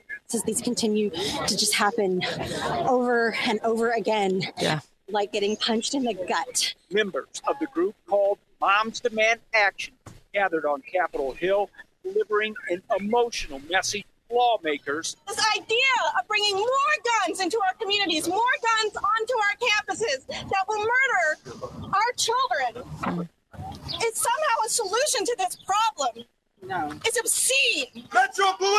Bueno, eso fue lo que eh, reportó el canal 4 de Nashville, Tennessee, Alejandro, con relación a esta manifestación de, mujeres eh, que reclaman eh, en un estado que tiene unas leyes que si Carlos Salvado la comienza a analizar, se va de espaldas, hermano. y ya lo tenemos aquí, al abogado Carlos Salvado. Welcome back. Hace Por fin te soltaron los jueces y la, y, la oh corte, por Dios. Pero rough week, rough week. Óyeme, hemos estado hablando un poquito de todo. Eh, tenemos este video. Eh, no, de cómo los policías entraron y rescataron a, estos niños y, bueno, eh, terminaron pues matando a, esta señora de 28 años. Eh, no sé cómo describirla porque se supone que una vez que la persona haga su cambio de sexo, uno ya los llame eh, por el, sexo ¿no? que ellos reconocen, pero mm. lo que sería un hombre, aunque veo que los medios la siguen llamando una mujer. Sí. Um, should use they, ¿no? no, sé cuál es el pronombre correcto. Sí, algunos le dicen él, algunos le dicen él, otros le dicen ella. Yo creo que es más interesante con ella, eh, eh, eh, porque nunca hemos tenido una mujer haciendo esto en una escuela. Usualmente han sido hombres. ¿Será por eso? Pero me sorprende que medios tan, you know, que son tan respetuosos de esas nuevas reglas como CNN, eh, MSNBC y otros le están llamando eh, mujer, eh, con todo y que, y no, ella se cambió de sexo. Pero bueno, el, tema que no es necesariamente tan importante, sinceramente no es tan importante para mí. están diciendo que deberían estudiar esto o investigarlo como un crimen de odio, Carlos Salvado. porque la escuela era... ¿Odio de qué? la escuela era cristiana. Eh, los cristianos son protegidos como otras minorías acá porque la, mayoría es cristiana, no son minorías. Eh, solamente cuando hay un crimen de odio a nivel federal, ¿tienes que ser algún tipo de minoría protegida o, tu grupo religioso también eh, impacta oh, la, uh, decisión? No sé si la ley federal, hay que investigar eso, es una muy buena pregunta, pero no es simplemente por ser cristiano, estamos hablando del foco fue por la religión, en caso del Estado. ¿Me, ¿me entiendes? O sea, que olvídate de qué religión fuera, sino que es religión, punto. Ya. Right. Ok, ok. La denominación no es tan importante. no sé, pero... ok. Right, yeah. Pero yo, es una muy buena pregunta. Pero, I mean, what the hell's the matter en este caso? Claro, ya. ¿Cómo lo investigan, sí o no? Yo no tengo la menor idea eh, exactamente qué fue lo que sucedió acá.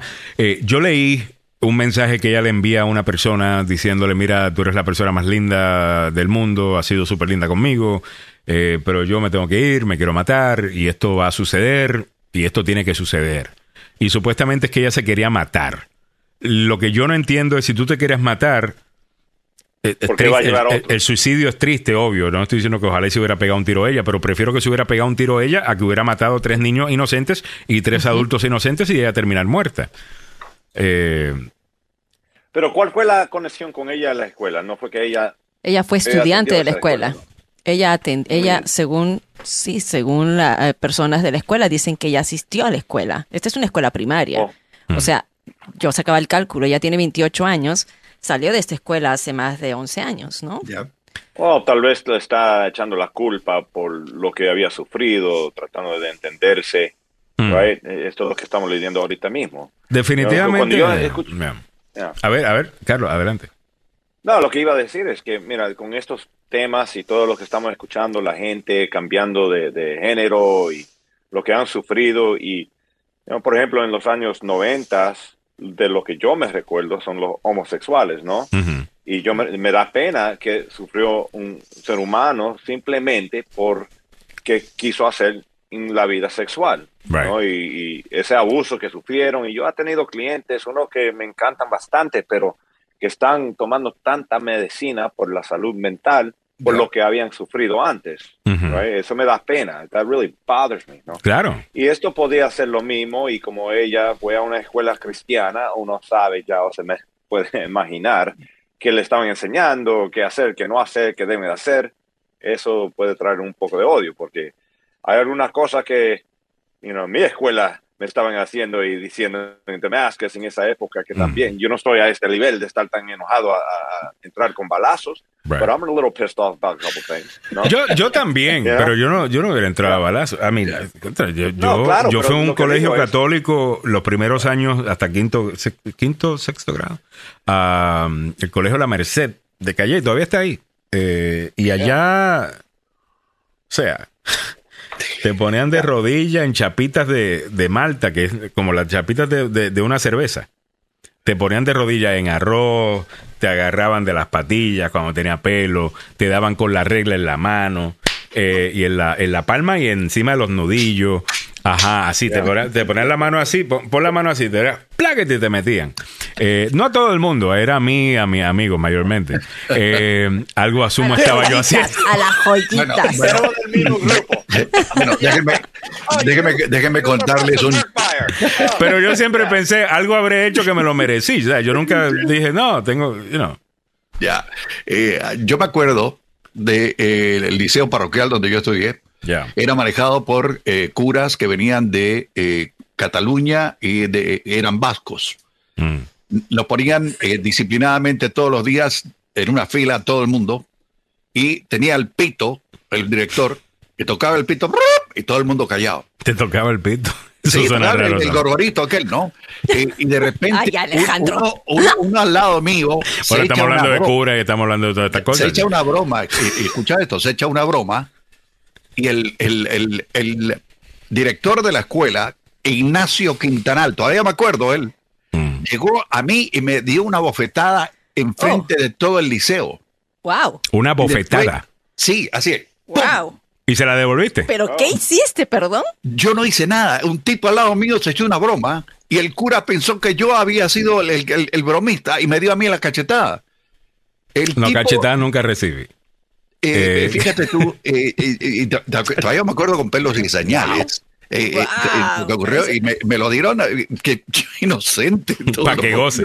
para, que Samuel reciba Dios mío yo pero después creo que alguien le dijo que se había equivocado y el cura se acercó a mí y me, me bueno me consoló si se puede decir así no pero ya lo había hecho man y eso me quedó clavado en, por siempre. Así que eh, esto ocurre, eh, puede que a esta muchacha algo le, hayan hecho en la mm. escuela para que reaccionara y quedara con ese mal de, después de salir de la escuela primaria mm. hasta cumplir 28 años y regresar armada hasta los dientes con dos rifles eh, a, tipo salud la vida Es difícil. Ya. Ya, porque la vida es difícil toditos tenemos historias así. el que sufrió más en mi vida fue mi hermano, porque él me siguió. ¿Y Cuando él llegaba, ya eh, inmediatamente, oh, salvado. Ya yo sé, claro. Claro. Está bien, ok. Ponte acá. no, no, has ido, no has ido a tu escuela a hablar a tu escuela lo, sobre el éxito que tienes ahora. que, vean, que vean que sí, se puede regenerar. Él dice que desde que lo votaron todavía no le están dando permiso para que regrese. eh, óyeme, pero no, ¿no te parece que estoy notando algo distinto eh, con la cobertura de este caso?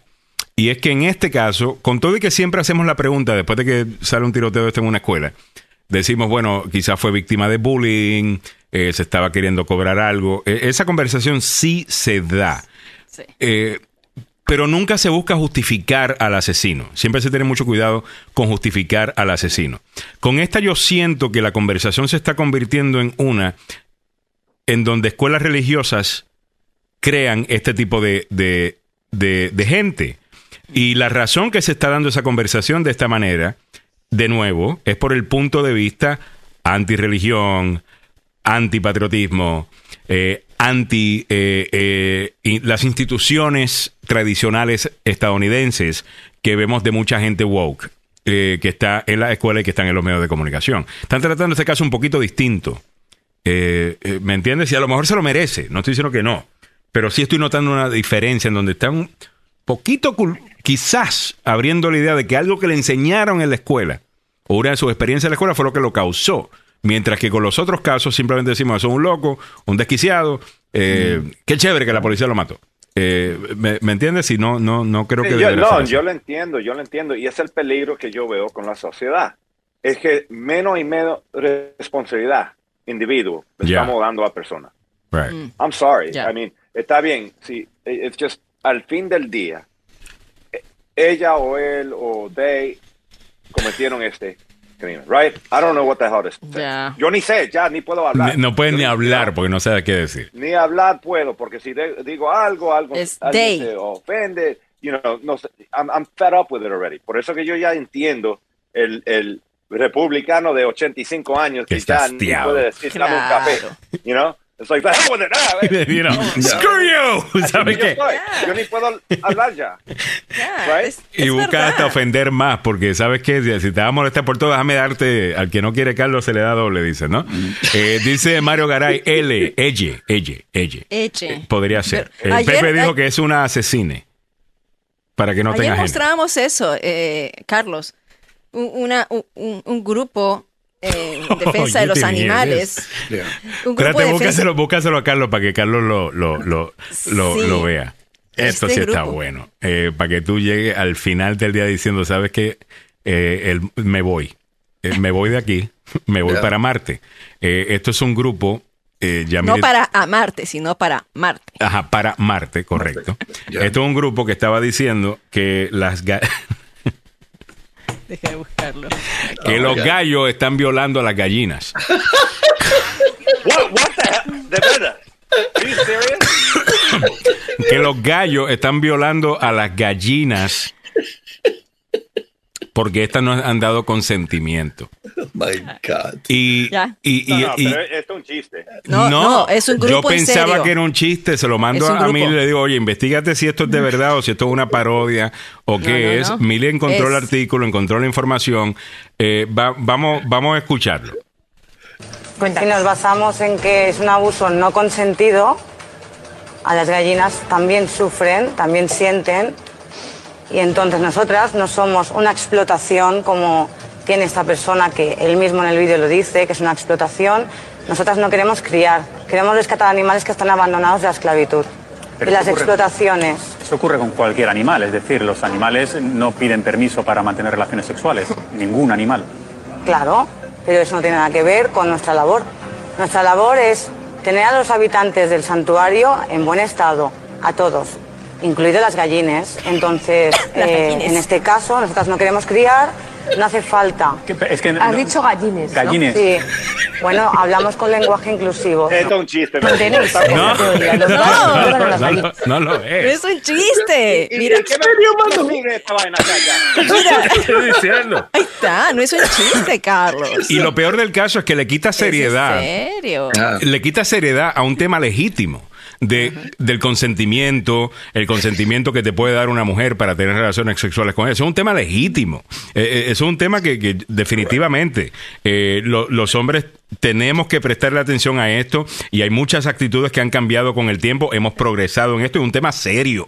Pero cuando tú me vienes a incluir a mí, a que las gallinas, las gallines, están siendo les gallines están siendo violadas por los gallos que no han pedido permiso. Óyeme, le quita seriedad al tema.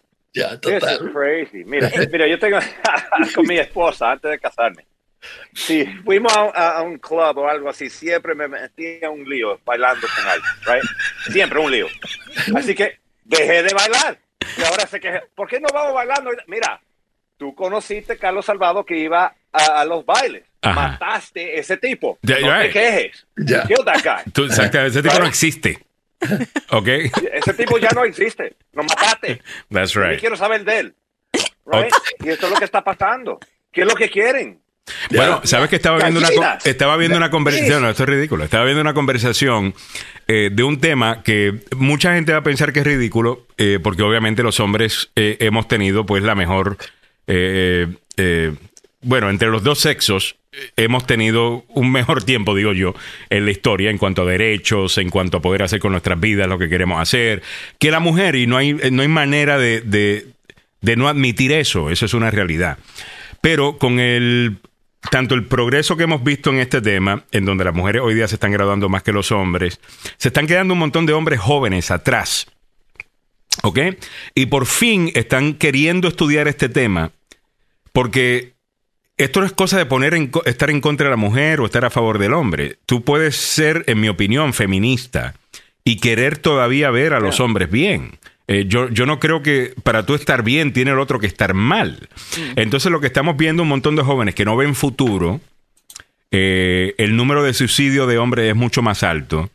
El número de hombres que no están llegando a graduarse de la universidad es mucho menor eh, que el de las mujeres, pero por mucho. Eh, tienen menos eh, oportunidades esta nueva generación, no, lo son, no, la, sociedad completa actualmente. Recuerda que hay un montón de gente de la edad de Carlos, de la edad de mía, de la, edad de Samuel, que han disfrutado de cierto estatus en la sociedad. No estoy negando que eso sea cierto. Estoy hablando de aquí a 50 años. Lo que viene bajando, lo que viene subiendo por ahí, la nueva generación, está formando un montón de hombres bien flojos y, y, por fin están hablando de esto. ¿Por qué razón? Porque ya mujeres se están dando cuenta de que cuando están queriendo encontrar a alguien con quien tener una relación, lo que hay es un montón de losers. That's true. allá afuera, que no toman responsabilidad, que no quieren responsabilidad. Además. O sea, son mandalones que, no, quieren trabajar, no quieren echar para adelante, no toman responsabilidad por sus acciones, eh, tal cosa.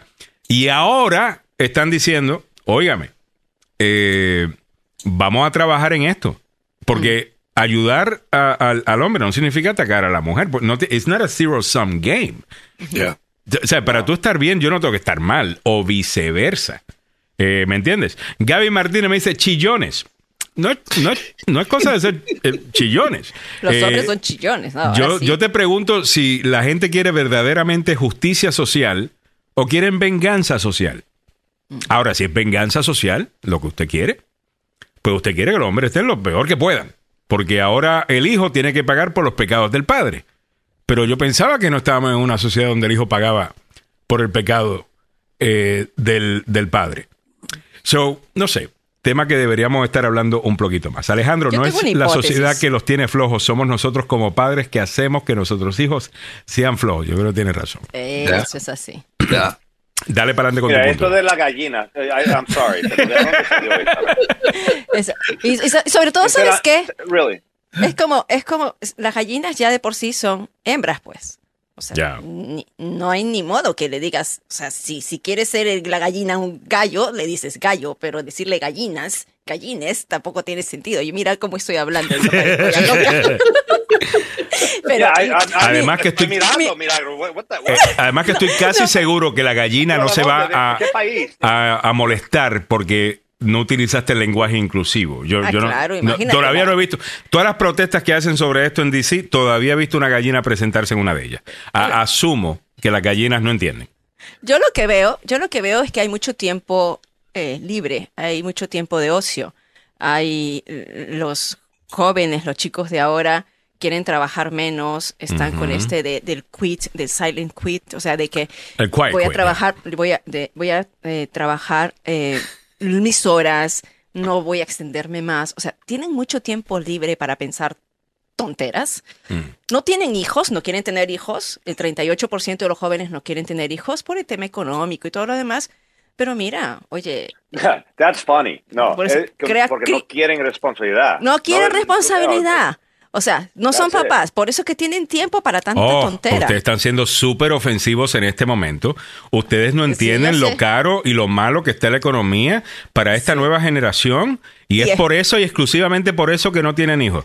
Ahora, después tú dices, espérate, ¿cómo hicieron entonces para tener tantos niños, esas familias que vivían en los años 30 y los años 20, cuando había mucho menos riqueza eh, en el mundo que la que hay hoy día? Y tenían familias grandísimas eh, eh, entonces, ¿cómo lo hacían? Bueno, porque no le tenían miedo a la responsabilidad, pero el, de, que te estoy diciendo que la conversación ha sido secuestrada por un grupo de gente que tiene cierto punto de vista. Se buscan y le nombran, le ponen un nombre a algo para poder justificarlo. Suena a algo científico y con eso se justifiquen. Mire, usted prefiere tener un perrito que un niño porque es menos responsabilidad. Menos responsabilidad. Es, el punto final. Y, mira el comentario de, Jordan Peterson, Alejandro, yo también lo estoy escuchando, no lo puedo encontrar en este momento lo que él dijo, pero es como que, wow, ahí sí que lo van a matar a él. Porque él dice... Ahí lo que me encanta de Jordan Peterson es que él no le importa. No le importa. Este hombre lo que dice... este hombre a mí lo que, me encanta de él es que siendo un eh, eh, eh, clinical psychiatrist, que es lo que es él, o no, clinical psychologist, perdón, ah, te habla con un fundamento brutal. Eh, me, entiendes? Esto no es una persona que, you know, eh, tiene una opinión. Este, este no es Donald Trump hablando. No, esta es una persona que está utilizando data eh, real para hacer argumentos. No, a mí me encanta verlo debatir. dijo, el otro día dijo esto, las personas a veces no alcanzan un grado de madurez o el grado de madurez que tú puedes alcanzar para algunos que tienen hijos es mejor porque tienen la posibilidad de saber cuál es el amor sacrificial, cuál es el entregar o sea, tienes, tienes a una persona por quien tú darías la vida, hablando de un buen papá, ¿no? De un papá normal, ¿no? Pero que los que no tienen hijos, los solteros que no y no quieren tener hijos, no van a entender esa capacidad de amar o de entrega hacia los demás, entonces no puedes madurar. Y lo dijo así como que uh, le cayeron a palo, por supuesto. Bueno, le cayeron pero mira, un montón de gente que está molesta con eso. Pero es cierto, es cierto. Es cierto. O sea, es cierto, y están todos estos grupitos defendiendo a las gallinas, que si tuvieran, como yo te dije ayer, Alejandro, estos son gente que si no tienen hijos, porque si tuvieran un hijo, no estarían con todas estas boberas de pensando en, las gallinas. Es que tienen demasiado tiempo libre, es lo que te estoy diciendo.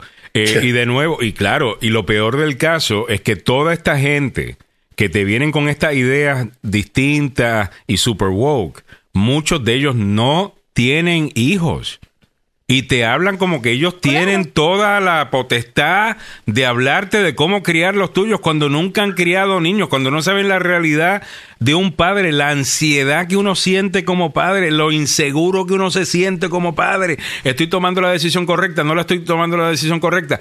Todo eso, el perrito, no. Incluso y al perrito, tú lo puedes dejar todo el día irte para donde tú quieras, irte al happy hour, irte a la vaina y el perrito ahí va a estar. ¿Y qué va a hacer el perrito? Te va a ladrar y te va a besar y te va a lamer, no importa lo que hagas. Cuando tu perrito cumpla 13 años y te empiece a hablar con una actitud horrible y no te quiera, no se quiera ver en público contigo, estoy hablando de tu perrito ahora convirtiéndose en teenager, ¿ok? Dime si, dime si tú lo vas a tratar exactamente eh, eh, igual. Pero esta es la gente que nos quiere venir a decir a nosotros cómo es que tenemos que, que, hacer las cosas. Y los, y los medios de comunicación están poblados de esa gente. A veces alguien llega acá y me empieza a hablar, esto es lo que hay que hacer en el caso de esto, le, le pregunto, ok, estoy tomando notas, pero es abogado. No, no soy abogado. Okay, I got a special file for you. okay, I got a file. Porque sinceramente es como, mira, si yo, yo no soy médico, yo no voy a hablar de temas médicos. No tengo esa información, no tengo esa educación. Zapatero a su zapato. hablando de, de, gallinas y todo, ahora el mundo ha cambiado. ¿Para qué ha pagado para esta vaina? No me La Fundación de Educación ya no existe. No, todo ha cambiado. I can't believe it. Yeah. Eh, de, de, nuevo. Tal vez las cosas están cambiando. Tal vez las personas están dándose cuenta que en realidad estamos al extremo, que no se puede cubrir todas estas cosas. Tal vez, tal vez estamos viendo algo diferente. Tal vez la, la gente no está tan, uh, they're not okay so much with going with all these things. Es que yo creo que la verdad es esa. Yo creo que la mayor parte de la gente está. Eh, este, esto yo creo que es la fantasía más grande. Este es el problema más grande con todo esto. De que lo que hacen es, por ejemplo, tú ves una red social como Twitter, en donde si tú vas a Twitter y tú te pasas en Twitter, tú piensas que la sociedad verdaderamente piensa mm. como piensan en Twitter. Y después tú comparas una encuesta científica, bien mm. balanceada, con el, peso correcto puesto en las diferentes demográficas eh, de una sociedad, y, las posiciones de Twitter son de minoría y, de un, un, poquitito de gente. Pero esas posiciones que de un poquitito de gente es la que mira mucho los medios de comunicación para saber si van bien o si van mal, o si deben hablar de esto no deben hablar de esto. Y por esa razón es que esto se sigue repitiendo y empezamos nosotros a ver cosas y dice, pero ¿quién está de acuerdo con esta vaina que estoy viendo? Y tu vecino te dice lo mismo, ah, yo tampoco estoy de acuerdo con eso. Y después tú hablas con unos amigos y dices, no, yo tampoco estoy de acuerdo con eso. ¿Y, ¿y por qué me siguen metiendo esto a mí en los medios de comunicación? Porque te están impulsando todo esto pensando que están hablando con la mayoría. No están hablando con la mayoría. La Mira, no, quiero citar a, Nixon, que no, no, considero una buena persona. Eh, pero Nixon, cuando gana en 1968, él habla de la mayoría silente o silenciosa, de silent majority. ¿Y a qué se refería Nixon? Bueno, lo que usted está viendo en las calles son los hippies eh, protestando y, esto es lo que recibe la cobertura, esto es lo que recibe la atención. Pero yo recorriendo el país, yo sé que la mayor parte del estadounidense no es así que piensa. La mayor parte del estadounidense no odia al ejército. La mayor parte del estadounidense no odia al policía. La mayor parte del estadounidense no quiere to let it burn, eh, baby, ¿cómo es? Burn, baby, burn, let it burn. Eh, que era cuando estaban pasando los, eh, los disturbios y quemaban una ciudad, salían esos rótulos, ¡ah, que se queme! Eh, tal cosa. Que la mayoría del país no estaba con eso. ¿Y sabes qué? Ganó 49 de 50 estados cuando buscó su reelección. En 1970, no su primera en 1968, su, cuando buscó la reelección en 1972, después de que habían pasado ya varios problemas, ya había sucedido lo de Watergate, les cuento, ¿ok? La mayor parte de la gente no estaba de acuerdo y yo creo que gran parte de eso está sucediendo hoy día. En donde nos quieren decir que cosas que tenemos que aceptar, no las tenemos que aceptar. Eh, pero como es lo que te están empujando los medios, lo que te está empujando Netflix, lo que te está empujando todo el mundo, tú sientes que lo tienes que hacer o, estás, no, no, o no estás participando de la sociedad. Eh, no sé, es mi teoría. ¿Qué piensas tú, Samuel? No, no, yo que, eh, antes de, cerrar, quería pedirle la opinión a Carlos Salvado de una información que brincó ayer de la Corte de Apelaciones de Maryland con relación al caso de Adnan Sayed, de Carlos, ¿qué piensas? Sayed. Oh, man, yo me, mi, mi papá y yo estuvimos discutiendo de esto ayer. We got a big fight about it. ¿En serio? Yo no he estudiado suficiente. Yeah, yeah, porque él, es muy, uh, he's real left, okay. Tu papá es bien izquierdista. Oh, wow. Yeah, man, no, no, no, se recuerdan cuando yo le dije algo de Trump y apareció en la oficina aquí trabajando. ah, porque dijiste algo positivo de Trump. yeah, de Trump. Ahora, pero tu papá es un, un liberal clásico. Eh, es un progresista clásico, eh, estilo, you know, civil liberties y ese tipo de cosas. No, es que mi, mi papá. Porque así soy yo. a ver, a ver. en eso soy bastante izquierda. Hay, hay, que entender la historia de él, right? Cuando él empezó como abogado en Virginia, él era uno de dos abogados hispanos. El otro, David Bernhardt, que está es juez ahorita, y lo metían preso en esa época, cuando él peleaba por sus clientes y todo. Él, él, él sufrió bastante. Así que en la casa yo siempre lo vi como, como republicano, you know, muy estricto y todo, pero ahorita él está, it's just like crazy. Yo no sé qué le pasó. Y no le tiene ninguna confianza a nadie, pero I don't know what the hell's going on. Yo también, en casa era republicano de estricto y en la calle súper liberal y hippie. Eh, yeah. It's like, what the, what the, hell, what happened? ¿Por qué no conmigo? Right? No, Oye, chico. No, no, me dio ninguna excusa. Like, me mandaste preso cada vez que hice algo. Ay, yeah.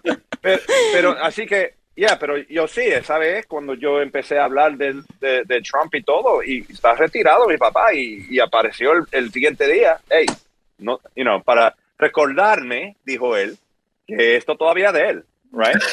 Oh, cuidado. Por si acaso. Como debe ser. Salvado, por el primer salvado aquí. Entonces, básicamente, asumo que el argumento hubiese sido eh, en las líneas de eh, debido proceso.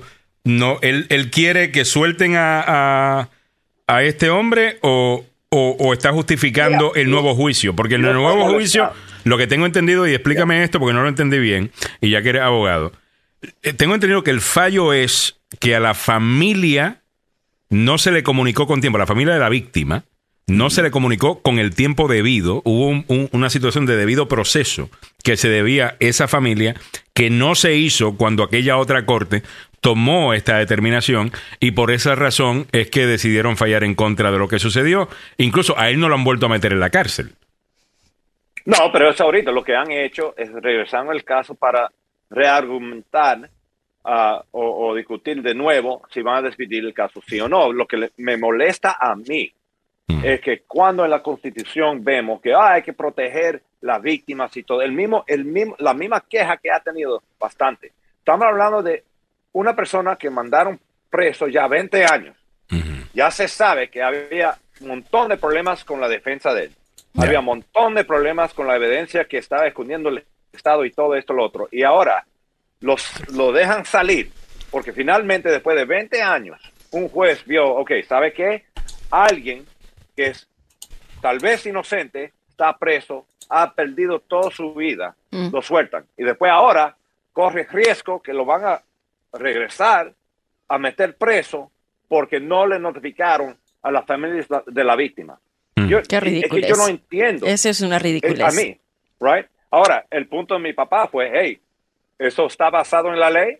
Sí o no. Ahora, eso es lo que necesito investigar. ¿Ves? Yo no sé si en realidad hubo un statut, o eh, una ley o algo que ellos necesitan estar ahí y todo, pero al fin del día no me gusta que estamos cambiando el foco. La idea de este país y el proceso criminal fue que debiéramos de aceptar que nueve culpables deben estar en las calles en vez de encerrar una persona inocente. Oh, ese es el principio, ese es el principio estadounidense. es el principio. Hemos perdido eso y lo veo en las cortes, más que todo, por ejemplo, acá en este condado de Montgomery County, no tanto en Frederick, ¿ok? Pero perdón, tú me dijiste que tu papá es de izquierda en, en, este tema, pero tú me estás dando aquí un conservador que quiere, o sea, él está en este momento queriendo que él vuelva a la cárcel. No, no él no, ha llegado a eso. Lo que yo me quejé fue que yo pienso que esta decisión está basada más en lo que estamos viendo el cambio social en vez de lo que debe de ponerle atención al sistema. En vez de la ley. Una persona que, ah, de la ley, que debe de ser inocente. Y cuando yo empecé con eso, después viene mi papá, como es abogado, ok, well, ¿qué basado? Si hay una ley de eso, lo que hicieron simplemente es, uh, they just followed the law, ¿no? Pero yo no estoy convencido en eso. De que convencieron Yo pienso, yo pienso que la idea fue, Presión social. ¿cómo que vamos a proteger eso? ¿Cómo vamos a seguir con lo que el cambio social y después buscaron algo en la ley para hacer eso? Igualmente como Roe v. Wade en 1973. O sea que no es necesariamente, sí, sí, esta es la, el punto de vista este donde, bueno, la ley puede decir esto, pero yo el resultado que quiero por mi lucha de justicia social es X y voy a buscar en la ley ese resultado que ya yo sé que quiero. Eh, y si me tengo que doblar la ley, cambiar la ley, inventarme ley, lo, lo voy a hacer. Ok, got it. All right. Bueno, se nos acabó el tiempo. Muchísimas gracias a todos. Eh, buena conversación en el día de hoy. Gracias a todos por los comentarios también. Hemos llegado a ti gracias al abogado Joseph Maluf, la demanda más rápida del oeste. El abogado Joseph Maluf está en corte. Creo que en el día de hoy tiene corte, corte. Eh, como jurado creo que no, no lo dejaron participar. Ah, eh, eh, porque ayer estuvo fuera porque estaba. claro, would you? como jurado. Llame al abogado.